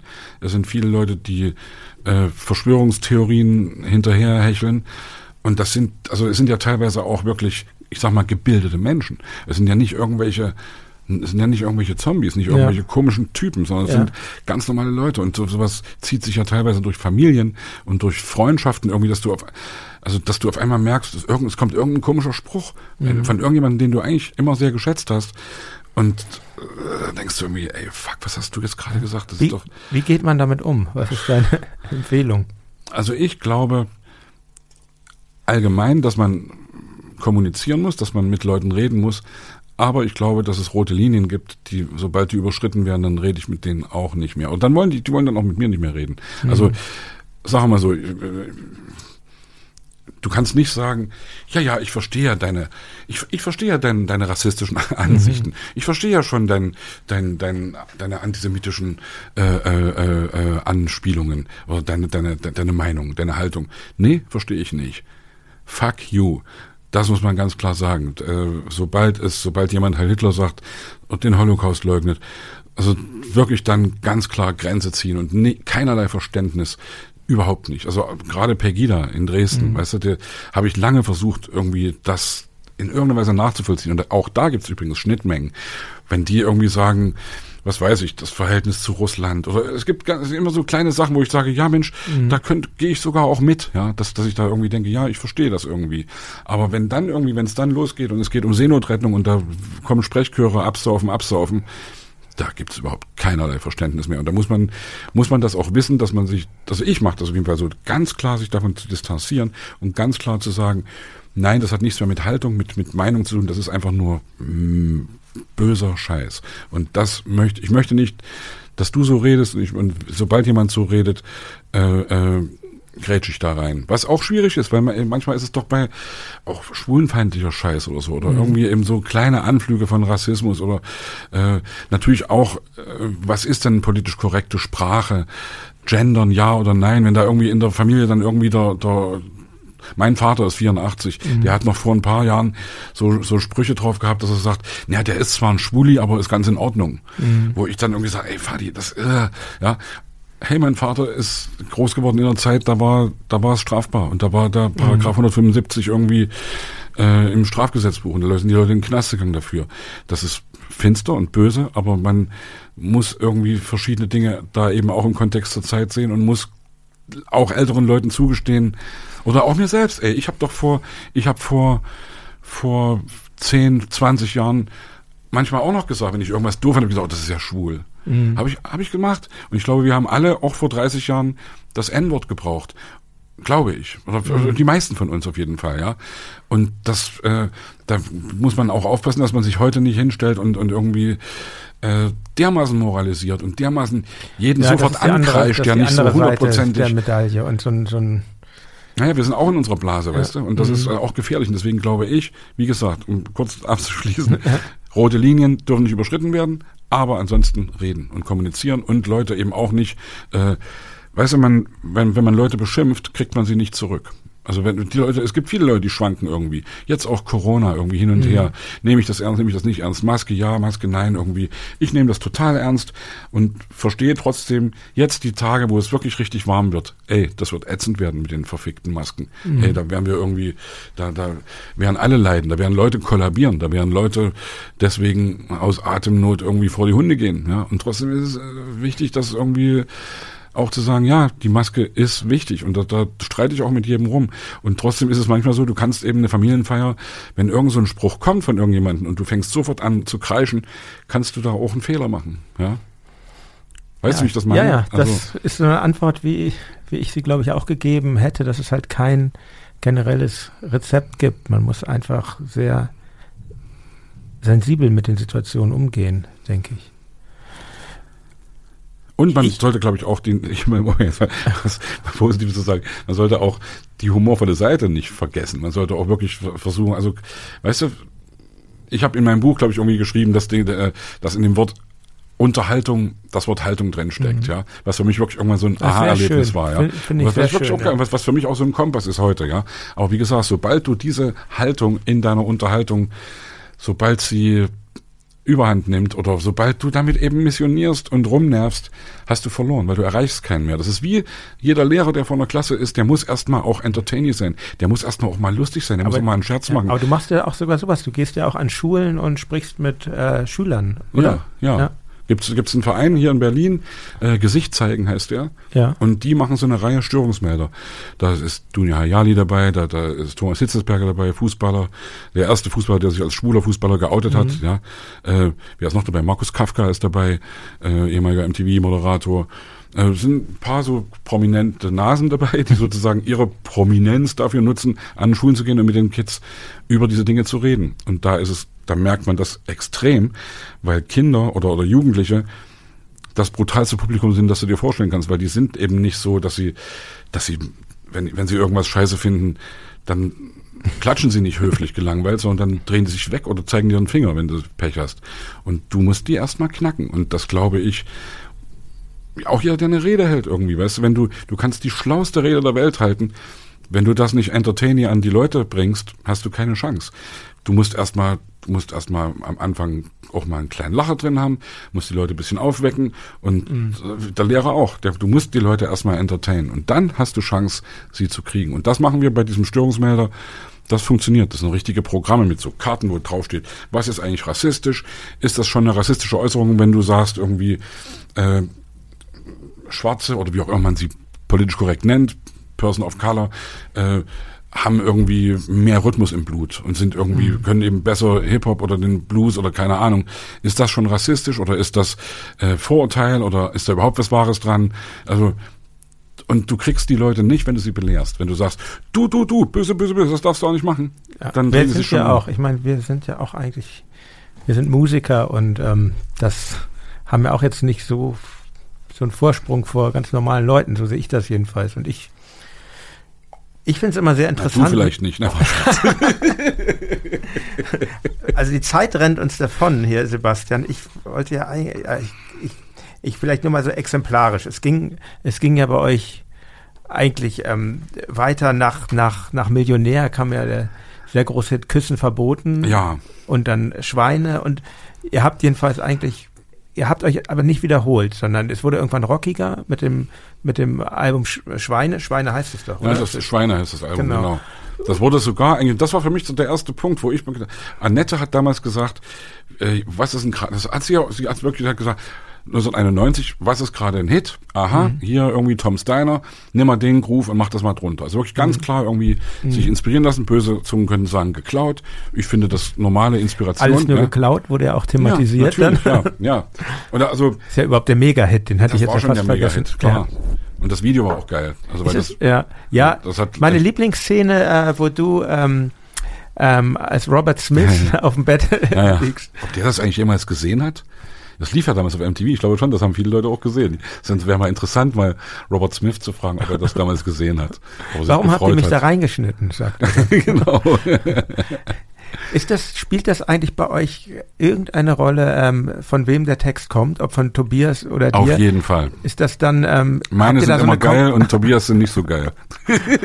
Alles nur geklaut ist von Tobias. Ist von Tobias, ich, ne? ja. Und, äh, nicht so geil, ne? nee, ich meine, ist das? Äh, Gibt es da eine Konkurrenz? Natürlich, natürlich. Und natürlich. ist die ist die produktiv oder ist die auch ähm, ist die auch brutal manchmal? Die ist auch brutal manchmal. Aber du, also ich denke ja manchmal es geht eigentlich draußen auch keinen was an, aber man darf nicht denken, dass das alles nur immer Dufte ist, sondern ja. es ist auch manchmal wirklich echt Nerverei und Stresserei und ich habe es ja vorhin schon angedeutet. Ich, meine, ich glaube, wir sind alle mittlerweile alt genug, dass wir wissen, wir werden einander nicht mehr ändern. Ja? Und, und ja. Das, es gibt da auch Unterschiede. Und natürlich haben wir uns auch in den letzten 30 Jahren teilweise in, in unterschiedliche Richtungen entwickelt. Ja, Auch politisch teilweise. Das ist nicht so, aber natürlich gibt es auch eher konservative Haltung bei uns in der Band. Mhm. Und natürlich bin ich für dann für einige in der Band auch manchmal zu nassforsch mit irgendwelchen Dingen, die ich sage. Und ich mhm. bin da auch nicht immer unbedingt klug. Ich habe immer meinen Shitstorm geschrieben im Buch. Meinen ersten Shitstorm ja. 2016 nach den Ereignissen der Kölner Silvesternacht, mhm. wo ich mich echt unglücklich geäußert habe mhm. bei irgendeinem Interview und wo meine Band, wo die dann gesagt haben, ey, was hast denn du hier erzählt? Und es ging ein Shitstorm los auf den sozialen Medien irgendwie, nee, wieder Prinzen und wir zerhacken alle unsere Platten und wir, äh, wir, wir wünschen euch die Pest an Hals. Und das war ätzend und da habe ich echt damals drunter gelitten und merke natürlich durch sowas auch, wie verändert mich das und werde ich jetzt vorsichtiger? Was versuche ich jetzt irgendwie erstmal mir tausendmal zu überlegen, äh, was sage ich jetzt eigentlich oder und ich habe da eigentlich keinen Bock, irgendwie so einen, so, einen, so einen gestellten Scheiß von mir zu geben, sondern ich will eigentlich schon, wenn mich irgendwas stört, das auch klar sagen. Man ist ja Aber kein natürlich, Politiker. man vergallert, ne, das ja. ist ja eben genau das Ding. Das sind wir nicht. Und da, da bin ich auch froh. Und am Ende kann ich auch sagen, was willst du eigentlich von mir? Weißt du, ich, also ein Politiker wird mit Steuergeldern bezahlt, ich werde nicht mit Steuergeldern bezahlt. Äh, äh, ich kann eigentlich machen, was ich will und, und kann mir irgendwie, also und wenn das irgendjemandem nicht passt, ja, dann passt es ihm irgendjemandem nicht. Und also meine meine persönliche äh, äh, äh Psychohygiene ist irgendwie so zu sagen, ich versuche solche Shitstorms, die in schöner Regelmäßigkeit immer wieder kommen, ja, was war's denn jetzt wieder? Ach so, genau. Gestern gerade wieder gelesen oder vor, vor ein paar Tagen jetzt auf Twitter nach Stuttgart, nach den Krawallen von Stuttgart. Mhm. Na, wir sind ja gespannt, wann, wie haben sie geschrieben, wann die toten Hosen, Gröne Arsch und Krummbiegel, Fettfresse, Prinzen nach Stuttgart fahren und dort ein Konzert gegen Nazis geben, so, ja. Weil natürlich gleich vorausgesetzt wurde, das waren Linke, ja, die mhm. da irgendwie das gemacht haben. Hey, wenn ich sowas lese, äh, denke ich eigentlich auch, das müsste eigentlich gleich retweeten und muss sozusagen damit sagen, ey, es interessiert mich nicht. Natürlich mhm. ist es auch falsch, das sozusagen, weil am Ende interessiert es sich natürlich doch irgendwie. Aber meine. Wie ist denn das eigentlich mit so persönlichen Beleidigungen? Das ist ja, finde ich ja das Schlimme an dieser Internet-Scheiße. Ja, dass, dass wirklich jeder, äh, jeder hat eine Bühne äh, und und es ich versuche das mittlerweile wirklich, ich, also ich versuche es als Ritterschlag zu sehen, wenn mich, mhm. wenn ich von der richtigen Seite beschimpft werde. Und das kann, kann man auch so versuchen, ja. sich hinzubiegen. Ja. Natürlich ist es nicht, also du, wenn ich jetzt sage, mich stört's manchmal doch so sehr, dann mhm. hau ich mir selbst gerade die Beine weg. Nö, ja. hey Leute, wenn ihr mich beschimpfen wollt, bitte gern. Ich bin da ehrlich. Also ich, und, und äh, das ist dann auch wieder so ein Ding, wo ich sage, ich gefalle mir dann auch in der Rolle. Ja. ja? Also ich habe Warum? Ist wahrscheinlich die gesündeste Haltung dazu, denke ich auch. So, das ist ja auch. Aber wie gesagt, das Leben ist schön und ich, ne, ehrlich, also ich, ich, ich denke, das Leben ist grausam, ja, habt ihr das? das ja, das, äh, welch, welch Ironie. Ja, also das, das fiel mir schon, um nochmal kurz zu Schweine zurückzukommen. Das habe ich damals, ich glaube, ich habe es bei Wetten das oder irgendwo so gehört. Und da dachte ich so, und ich komme ja aus der Punk-Ecke so, ne? Mir kann es ja eigentlich nicht negativ genug Ja. sein in der Kunst. Ja. Und, und da dachte ich, das hat mich schon ein bisschen verunsichert, weil so im Mainstream, wie ich euch wahrgenommen habe, ich meine, wetten das oder Ja, was das für eine ja. Sendung es ist halt ein Mainstream, da dachte ich, das ist ja eine ganz schön negative Aussage. Du, wir, haben damals, wir, wir, wir haben damals Briefe gekriegt, wirklich von irgendwelchen Lehrern, damals noch Briefe, ja, Mhm. 94, 95. Wo- Was erzählt ihr unseren jungen Leuten? Man muss doch gar kein Schwein sein in dieser Welt. Man muss doch gar nicht irgendwie, wo wir dann sagen, ey, sag mal, schon mal was von Ironie gehört. Und natürlich Mhm. kannst du Ironie keinem erklären. Es gibt ja, glaube ich, das Ding, Kinder verstehen ab einem gewissen Alter Ironie erst. Ja. Mhm. Du- Ich glaube, bis irgendwie, ich weiß nicht, bis acht oder neun oder zehn oder so, verstehst du Ironie einfach nicht. Ja, ja, das ist, ich Das merke echt das an witzig. meinen Kindern, Ja, ja, ja. ja, weil wenn ich, ich benutze, ich wirklich benutze, das merkt man dann, wenn man Kinder hat. Man, Ironie ist schon ein Mittel, in das man sich häufig flüchtet Naja. auch. Und ähm, mein älterer Sohn, der ist jetzt sechs, und wenn ich dann wieder irgendwie ironisch war, dann sagt er so, ach, das war jetzt Ironie. Oder Naja, wie. Also er naja, weiß, dass es es gibt, aber er kann es eben noch nicht verstehen. Das ist Aber wie gesagt, wenn, also natürlich erreichst du mit so einem, mit, mit, also das Lied ist ja heute sozusagen eigentlich noch extrem aktuell, Schwein sein, ja. Und natürlich ist das eigentlich, wenn du das jetzt mal ganz hochtrabend siehst, auch, eine, du kannst jetzt sagen, ist Kapitalismuskritik und ist irgendwie, ja, nach, nach unten äh, treten, nach oben buckeln und eben dich mit den Ellenbogen durchsetzen gegen irgendwelche anderen Leute. Natürlich erreichst du das gen genau, wenn du das so singst, wenn du aber singst, Ihr sollt doch bitte freundlicher zueinander sein, liebe Menschen. Das, das, das ist doch, ja, das ist doch, das geht doch, das ist doch ätzend, ja. Und anders kannst du sagen, bei Deutschland, das alles ist Deutschland, äh, was ja auch sehr ironisch oder sogar sarkastisch irgendwie sarkastisch, ist. würde ich ja. auch sagen. Ja, es, Das es haben finde ich, leider- es erinnert mich sehr an Born in the USA. Natürlich, genau. So, das ist, das ja ist auch genau das Problem. verstanden Naja. Ja. Genau. Und, das, und natürlich merken wir auch, wenn wir manchmal irgendwelche, wenn wir, wenn wir äh, bei Festivals spielen, wo verschiedenste Leute da sind, dann denke ich manchmal auch irgendwie, ups, wer das jetzt hier alles mitsingt, Es in, ist ja, in, in ist ja wirklich auch in, interessant. von mir aus auch in ich- Dortmund. Das hattest du mir, glaube ich, auch mal erzählt, dass es gibt dann ja, ähm, wo du auch ein Feature gemacht hast, es gibt ja dieses Video von äh, Flair und Bushido, Ja, ja, glaube ich, ja, was das Lied ja, die haben das Lied auch nicht verstanden, würde ich mal behaupten. Nee, Oder nee. wusstest du das eigentlich, dass das in so eine Richtung geht? Überhaupt nicht, nein. Das, also damals war es wirklich so, dass Flair mich irgendwie über, ich glaube, Facebook oder irgendwie hat er mich angepiepst, ob Ja. ich mir vorstellen könnte, da mitzumachen. Und ich kannte mich damals, muss ich ehrlich sagen, in dieser ganzen Agro-Berlin-Szenerie Ja. überhaupt nicht aus. Ich Ja. hatte keine Ahnung. Und hätte natürlich irgendwie mal recherchieren können, was sind denn das für Leute und was sind, der hat ja schon irgendwie sehr auch national irgendwelchen Scheiß gemacht, ja. Und Ja, der hat auf jeden Fall mit irgendwelchen Deutschlandflaggen Ja, ja, na ja, dann in na ja. So. Ja. Nein, ich fand das damals, äh, ich fand das damals spannend und interessant und bin da ins Studio gegangen und habe diesen Chorus nochmal eingesungen sozusagen. Und er hatte einen Text dazu gemacht, der wirklich anders war als der Text, der dann veröffentlicht worden ist. Das muss man ganz klar sagen. Und ich habe danach auch überlegt, ey, also das wurde dann wirklich irgendwie so deutschnational komisches Ding und irgendwie hier mein, äh, ich will das auch gar nicht, ich will das gar nicht so, hey, die sollen doch ihr Ding machen, aber es war einfach ein Scheißtext dann. Und der Text vorher war cool, da ging es um, um die Kanzlerin regiert, die Bundeswehr marschiert, Deutschland, du bist so, du bist zu kompliziert. irgendwie ging es um meine Depression, um all meine Depression auf meinem Weg nach oben. Es ging um Drogen, es ging irgendwie, es war echt ein gutes, es war ein guter, reflektierter Text. Könnte ich dir vorspielen, habe ich noch irgendwo, ja. Ja, Und ich kenn's, ich will- ich nein, das, das war, das war am Anfang ja, ein guter ja. Text. Und Ja. dann, als Ach, Bushido ach so, dazu von- kam, ach so, von ist das jetzt, völlig ah ja. anders geworden. Und ist das ein völlig anderes Ding geworden. Und ich habe noch dann überlegt, scheiße, und wir haben Leute gesagt, ey, da musst du dich dagegen wehren, da musst du klagen, da musst du irgendwie, äh, wo ich gedacht habe, nee, erstmal prinzipiell finde ich das total ätzend und will nicht klagen. Und dann sagten mir irgendwie so ein paar Leute, die sich ganz gut auskennen in der Szenerie, sagten dann, hey, so ein, das ist doch jetzt, verbrenne ich mir jetzt das Mund, äh, das Maul. Also die sagten dann auf jeden Fall, hey, so eine Typen wie, die, die verklagt man nicht. Das macht man nicht. Das würde ich dir auf jeden Fall empfehlen. Mhm. Ja. Ich will das gar nicht noch weiter vertiefen, ja. Ja. Wie wir singen das irgendwie, KIZ singen, er kommt mit seinen Jungs, die erst schlagen und dann reden. Kommt, kommt mit den Leuten, die zuerst schlagen und dann reden. Mhm.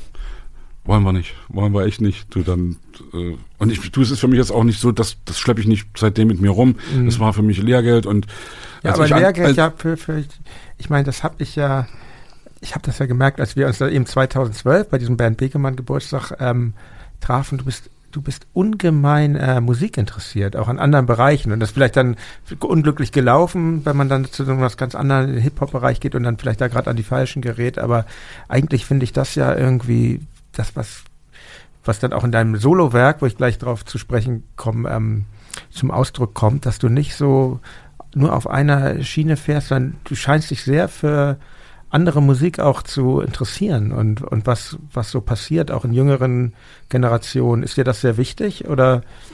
Klar, also mir, also mir ist das erstmal prinzipiell wichtig, aber ich mache das nicht aus Berufsgründen sozusagen, mhm. sondern ich mache das, weil ich weil mich das interessiert. Ja, und genau wenn ich irgendwie denke, ich. Ja. weißt du, wenn ich habe mir zum Beispiel das letzte, das, das, ich habe Kraftclub irgendwie die ersten Sachen gehört damals, fand es total geil und habe gedacht, ey, weißt du irgendwie, was, wie haben sie damals gesungen? Äh, äh, unsere Eltern kiffen mehr als wir, wie soll man rebellieren? Ja? Das fand, fand ich schon irgendwie ein Hammerspruch und irgendwie echt eine gute Haltung und irgendwie die ganze, das, das ganze Kraftclub-Universum finde ich wirklich großartig. Und dann kam doch jetzt letztes Jahr irgendwie von Kummer mhm. das Soloalbum raus und da hatte ich am Anfang irgendwie gedacht, ups, ist ja echt ganz schön eben so äh, Hip-Hop und irgendwie äh, nicht so gefälliger Pop, sage ich jetzt mal, wie es Kraftclub ist und hab's mir dann hab's mehrfach gehört und find's immer geiler und find's richtig, richtig gut. Und oder ich habe es ja vorhin schon angedeutet, Antilopengang. Oder auch, ich war jetzt bei Deichkind zum Konzert. Ey, das sind alles Sachen, die hätte ich mir vielleicht, die hätte ich mir früher nicht angehört, weil es mhm. eben, äh, Deichkind ist ja nun doch, das ist natürlich auch äh, irgendwie Mainstream, aber es ist schon auch es ist eben Hip-Hop und es ist irgendwie äh, äh, auch Elektro oder, oder sowas mhm. wie Großstadtgeflüster. Finde ich mhm. hammergeil. Mhm. Ja, und da denke ich dann, ich hätte früher auch total abgelehnt. Elektronik-Scheiß irgendwie so. War, ich war immer eher so Rock und eben gegen, ich war, die Mode war für mich so Feindbild, ja. Und, und mittlerweile ist ja schwierig, wenn man im Osten wohnt, wenn die Deepesh Mode Feindbild ist. Äh, ja, aber ich, ich finde es auch wirklich geil mittlerweile. Ich finde, ja. ich finde Deepesh, also ich habe sie mehrfach live gesehen und finde das schon abgefahren, mhm. ja. Und, und sowas wie, ja, eben jetzt Deichkind. Das war, also muss ich ehrlich sagen, das war mein letztes Konzert vor Corona. 6. März, glaube ich. Bei mir auch übrigens. Puh, und das ja. war für mich der Hammer. ich habe das erste Mal live gesehen, habe die noch nie vorher live gesehen, ja. Und hab, war da, stand echt da und war sowas von geflasht und hab echt gedacht, boah, so ein Mix aus allen möglichen verschiedensten Kunstrichtungen, also von, kannst du sagen, gucken, Ballett. Auf jeden Fall. Ja, ja und aber, aber eben auch, aber vor allem eben trotzdem auch eine Haltung, die sie ohne rumzunerven vor sich hertragen. Mhm. Und das ist für mich immer das Wichtige. Und wo, wo du über Antilopengang sprichst, du hast ja ähm, auf Danger Dance äh, Soloalbum Reflexionen aus dem beschädigten Leben. Aus dem beschönigten Leben. Beschönigten, ja. ja. ja.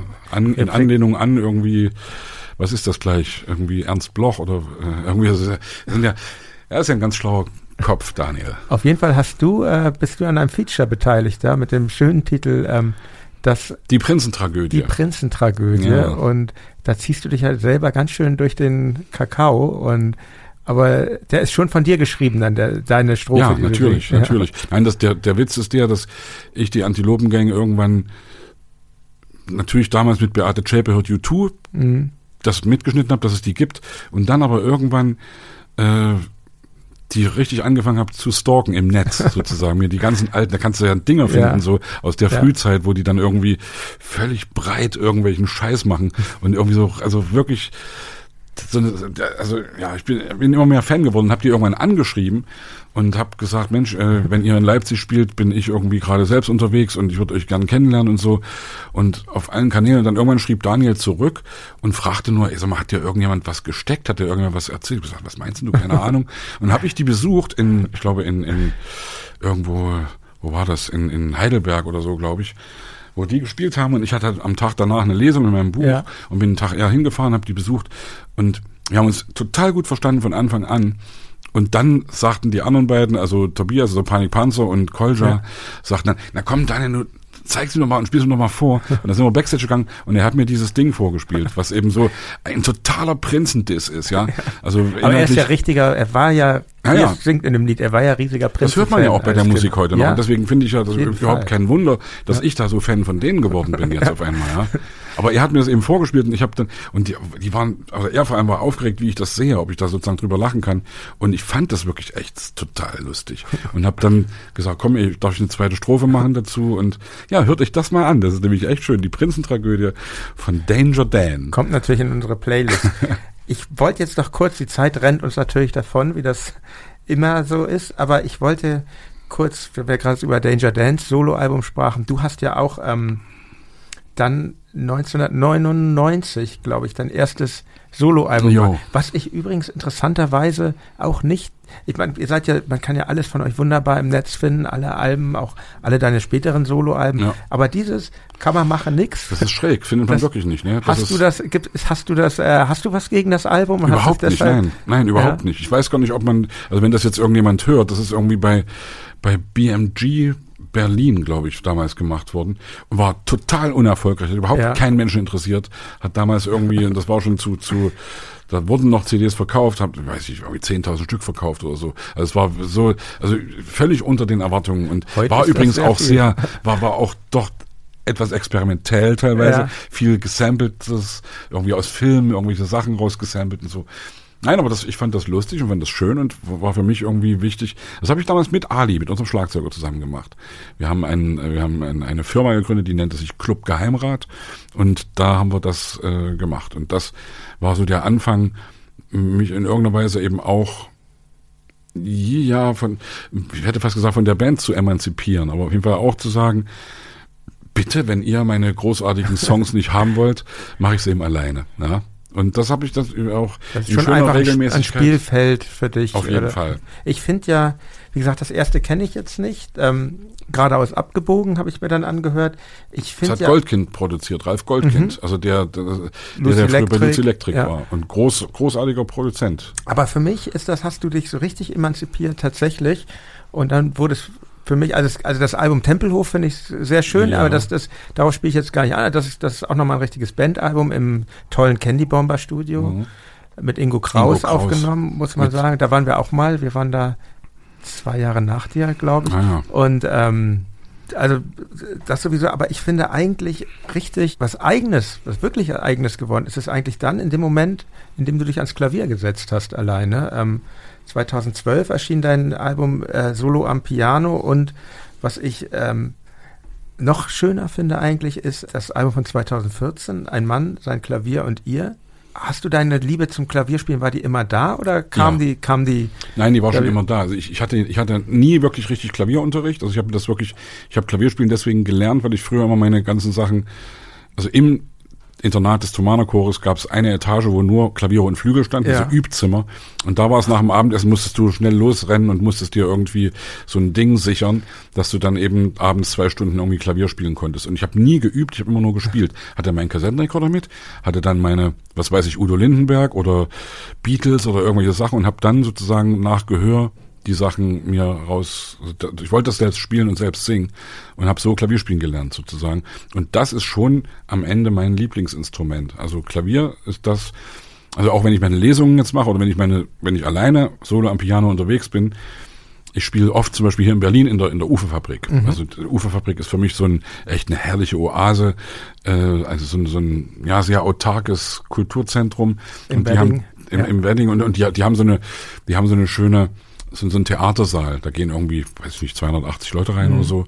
Und da habe ich schon, glaube ich, fünf, sechs, sieben Mal gespielt und das waren, sind immer sehr lange Abende. Ja, ich weiß nicht, einmal war mein Freund Toni Kral von City, der Sänger, war zu Gast und kam dann nach Backstage und hat gesagt, war gut, aber zu lang.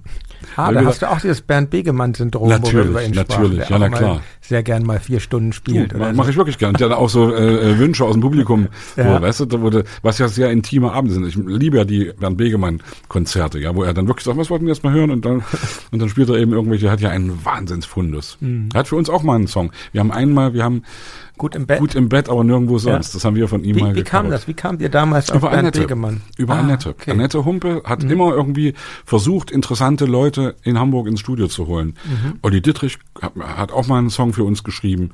Äh, Lindenberg natürlich war irgendwie da, Ulla Meinecke war Schweine da. ist ja von von von Ist von. Udo hauptsächlich, mhm. genau. Hört man also, auch, man hört's raus. So, bei den freundlichen ja. Kollegen.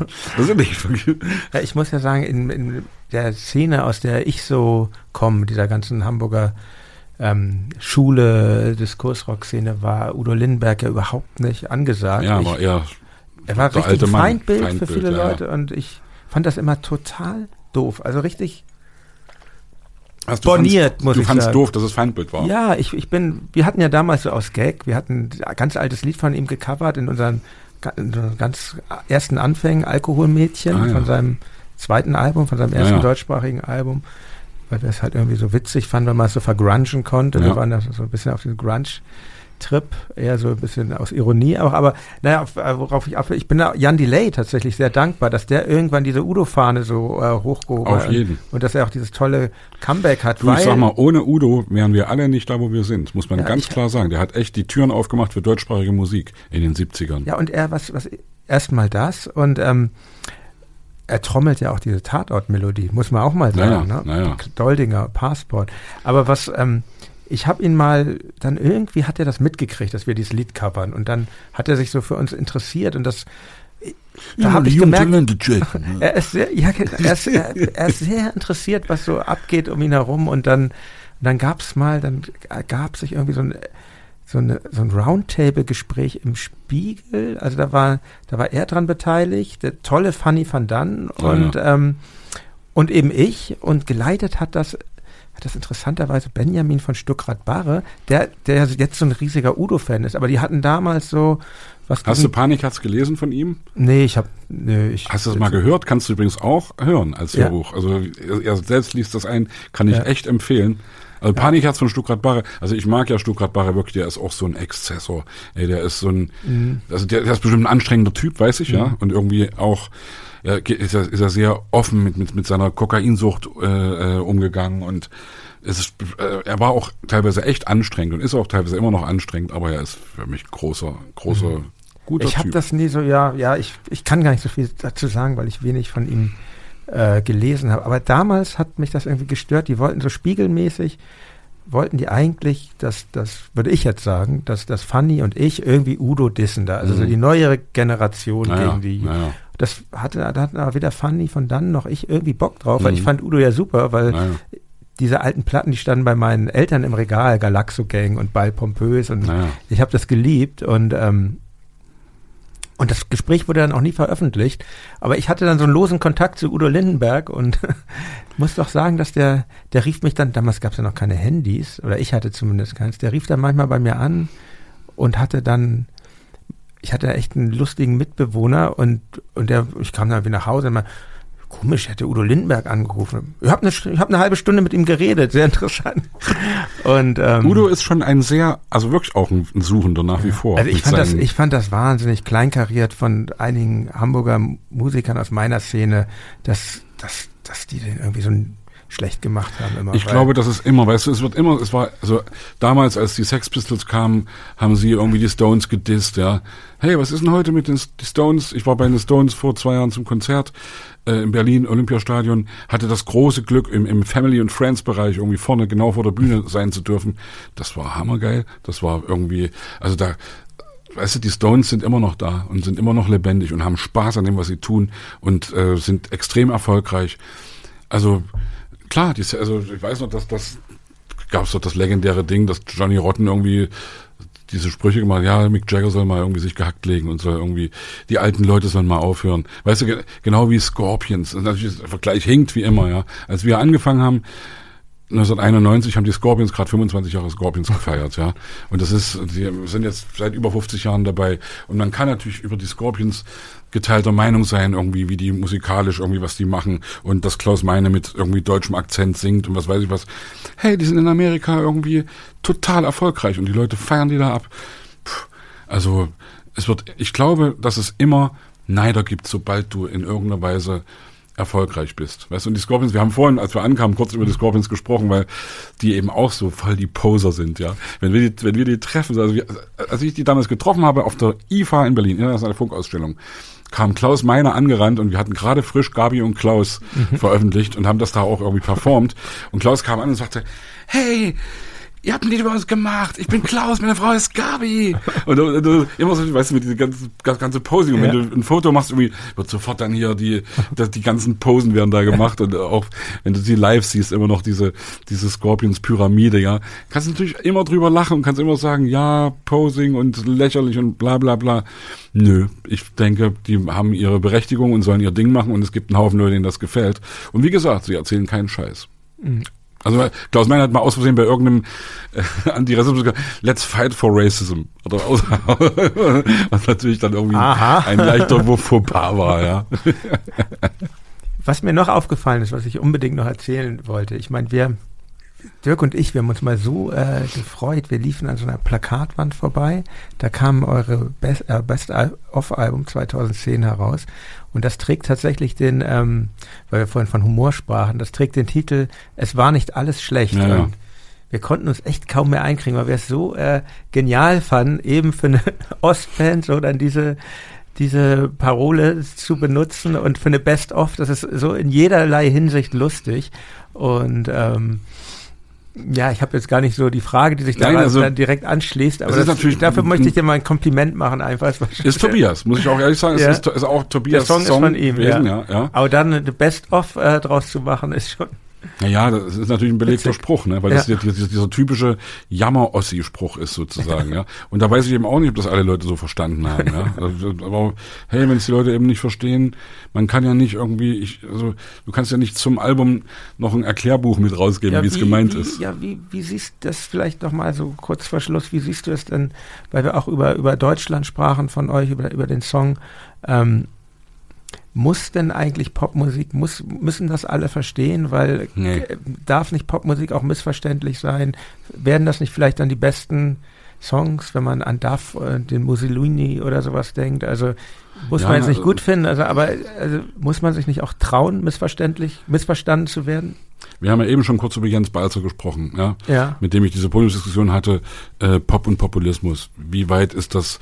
Also es wäre ein großer Fehler, äh, Pop reglementieren zu wollen. Ja, das also sozusagen, äh, äh, also wie gesagt, natürlich, wenn jemand sagt, wir sind frei im Pop und wir singen jetzt unser, unsere, unsere antisemitische Haltung, ja, das ist da, das muss reglementiert werden. Ja, genau wie du eben auch, was weiß ich, irgendwie, äh, ja, wo ist da die Grenze? Ey, weißt du, das ist immer die Frage. Und die Grenze, es gibt schon irgendwie einen, einen, also es gibt viele Geschmäcker, aber es gibt trotzdem auch, glaube ich, ganz objektive Dinge. Wenn irgendwas menschenverachtend ist, wenn irgendwas aufwieglerisch in irgendeine böse, bösartige Richtung ist, ja, ist schwierig. Wir haben bei dieser Podiumsdiskussion haben wir viel über auch vergangene Künstler gesprochen, die teilweise auch irgendwie fragwürdige Dinge getan oder gesungen haben, über die heute keiner mehr nachdenkt. David Bowie hat irgendwie äh, hatte teilweise äh, wirklich äh, minderjährige Groupies und und äh, Iggy Pop, was weiß ich irgendwie hier Anthony Kiedis, äh, Chili Peppers, Led Zeppelin, das sind alles, da gibt's oder was weiß ich, Roman Polanski, weißt du, es gibt ganz viele Künstler, wo man irgendwie sagen kann, man darf es nicht relativieren, man muss irgendwie ganz klar sagen, hey, das geht gar nicht und es ist irgendwie schwierig.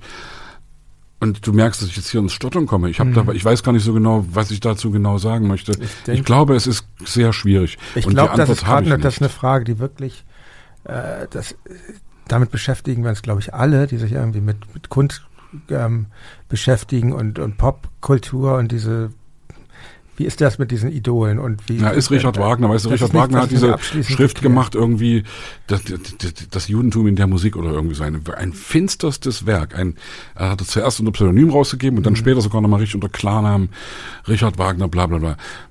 Richard Wagner, also ich glaube, das sind sich alle Musikkenner einig, dass das ein genialer Komponist war, der auch wirklich neue Wege gemacht hat, der neue Sachen erfunden hat. Äh, er war trotzdem ein fucking Antisemit. So, das muss man dann auch ganz klar Hört man sagen. seiner Musik aber teilweise auch an. Ja, du jetzt, jetzt kannst du über Michael Jackson reden, über über über R. Kelly. Ja, du kannst, wie gesagt, du, also, du kannst. Ja, also ich habe ich hab diese. Frage auch noch nicht abschließend geklärt, wie ich damit umgehe. Wie geht man heute damit um, dass, dass Sachen? Celine, also es gibt ja, Ja. die Liste ist ja unendlich lang. Ja.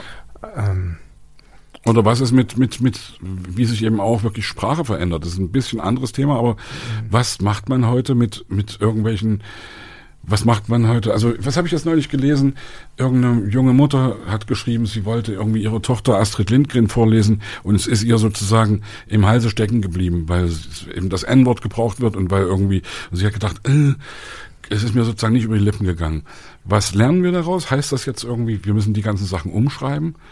Heißt das jetzt irgendwie, wir dürfen es, wir müssen es verbannen, wir dürfen es nicht mehr äh, äh, äh, vorlesen? Heißt das, wir dürfen nie wieder aber Michael man, Jackson ja, hören? Muss ja auch nicht so also ich lese ja meinen Kindern auch viel vor und wenn das dann ältere Ausgaben sind oder teilweise ist es ja auch geändert worden, dann ich möchte meinen Kindern ganz normal meinen Kampf vorlesen dürfen. Nein, da kann man ja einfach das dürfen. Wort äh, spontan so viel, äh, das, man kann es ja einfach umändern dann und in neutralere Vokabeln. Die Frage ist natürlich dann, ob man das dann eben wirklich auch äh, umschreibt, ja? Oder ob oder was oder jetzt, Ja, jetzt die Diskussion mit den, Ba- mit ja, den mhm. Denkmälern.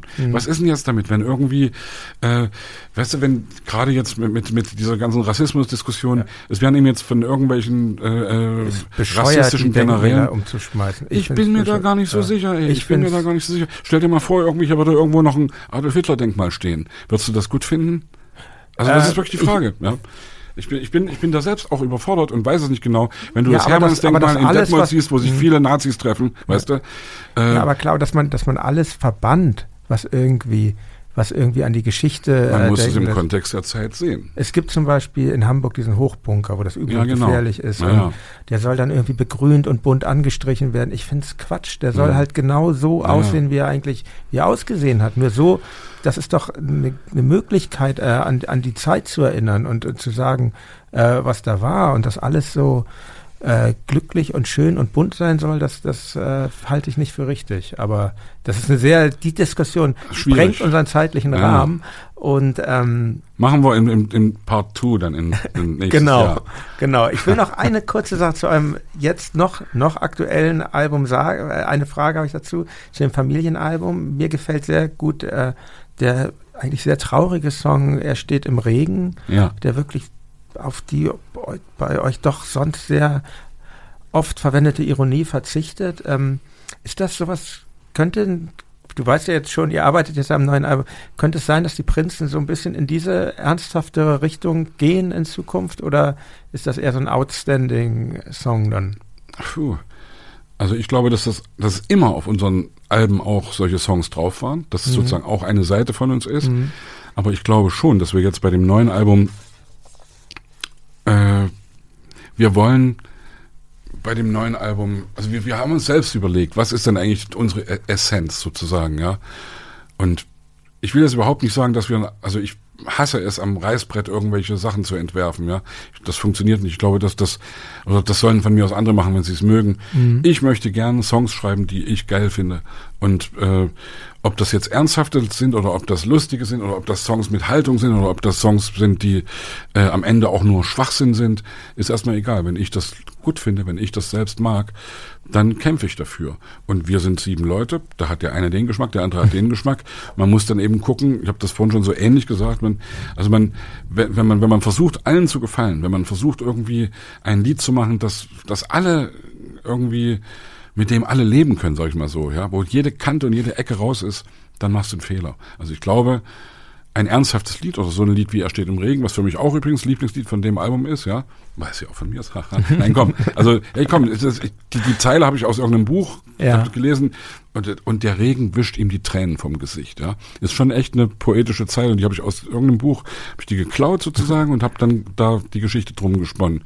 Matthias hat Musik dazu gemacht. Wir haben dann irgendwie, ist das Lied entstanden und haben, sind alle selbst davon wirklich auch angetan und wissen eigentlich aber auch, dass es eben nicht so der typische Prinzen äh, Gassenhauer ist sozusagen, weil der, der, der Vorteil oder das Schöne an unseren wirklich, ich sage es mal so ganz selbstgefällig, an unseren alten großen Hits ist ja wirklich, dass das die Kids auf der Straße heute noch singen. Ja?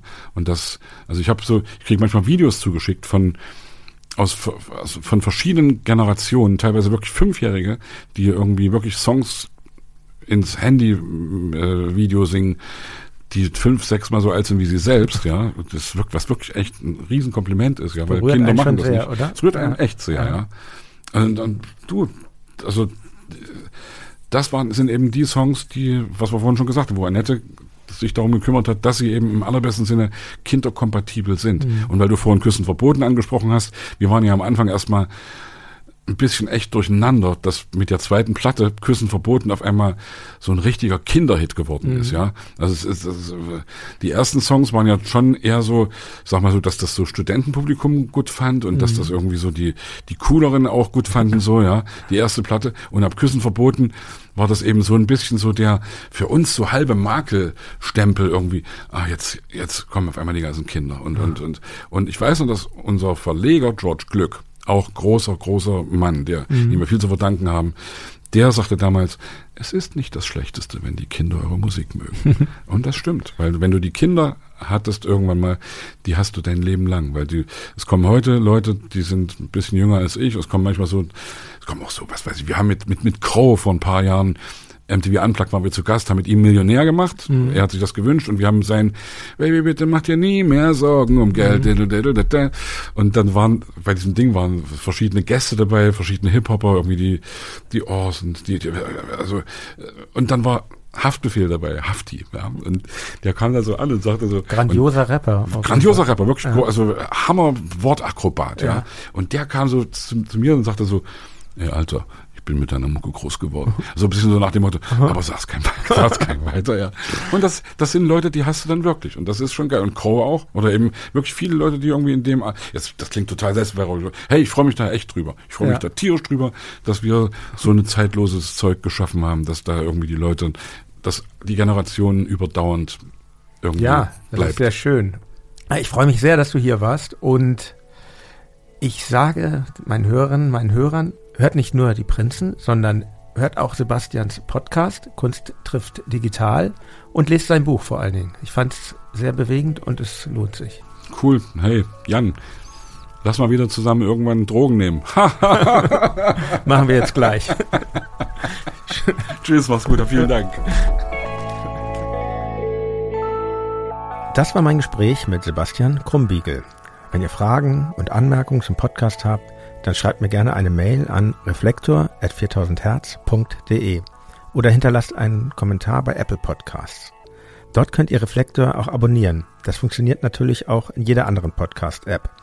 Mit einem Abo verpasst ihr keine Folge mehr und mit einem Klick landet ihr automatisch auf eurem Telefon. Wer Reflektor früher und auch werbefrei hören will, der sollte mal auf club.4000herz.de vorbeischauen. Mit einer Mitgliedschaft sorgt ihr dafür, dass hier langfristig ein tolles Programm bestehen bleibt. Wie immer empfehle ich euch jetzt zum Schluss einen Podcast. Und zwar durch die Gegend von meinem Kollegen Christian Möller. Der geht mit interessanten Leuten spazieren, mit Musikern, Schriftstellern oder Künstlern zum Beispiel. Mit wem er in seiner neuesten Folge unterwegs war, erzählt er euch nun selbst. Es ist Bettina Rust, Radiojournalistin und man könnte sagen die bekannteste Interviewerin Deutschlands. Bekannt ist sie von ihrer Sendung Hörbar Rust bei Radio 1 die auch als Podcast total erfolgreich ist und schon Preise abgeräumt hat und die bei ihren Hörerinnen und Hörern immer mal wieder für besondere Erlebnisse sorgt. Ich möchte, dass es mir gelingt, manche Menschen auch mal so zu zeigen. Also wenn ich einen Anspruch an diese Sendung ja. habe, dann ist es, da hast du schon recht, nicht das Investigative. Wenn, wenn, wenn, wie gesagt, wenn irgendwas Spektakuläres dabei rauskommt, toll, umso besser.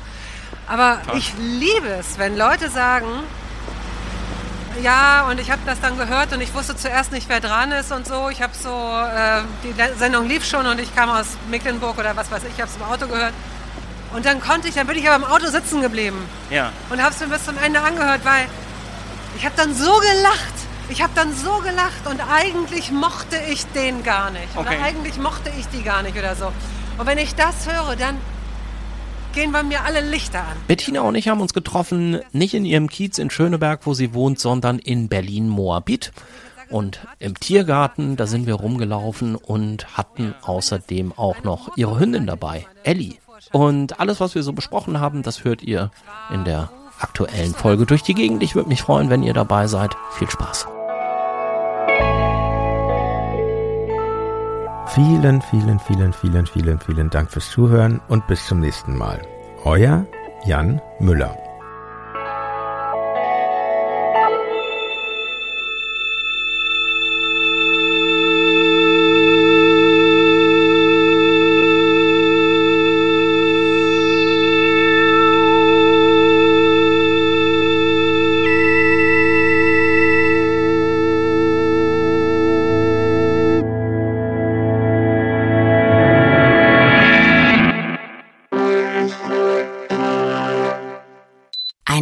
Produktion von 4000 Hertz.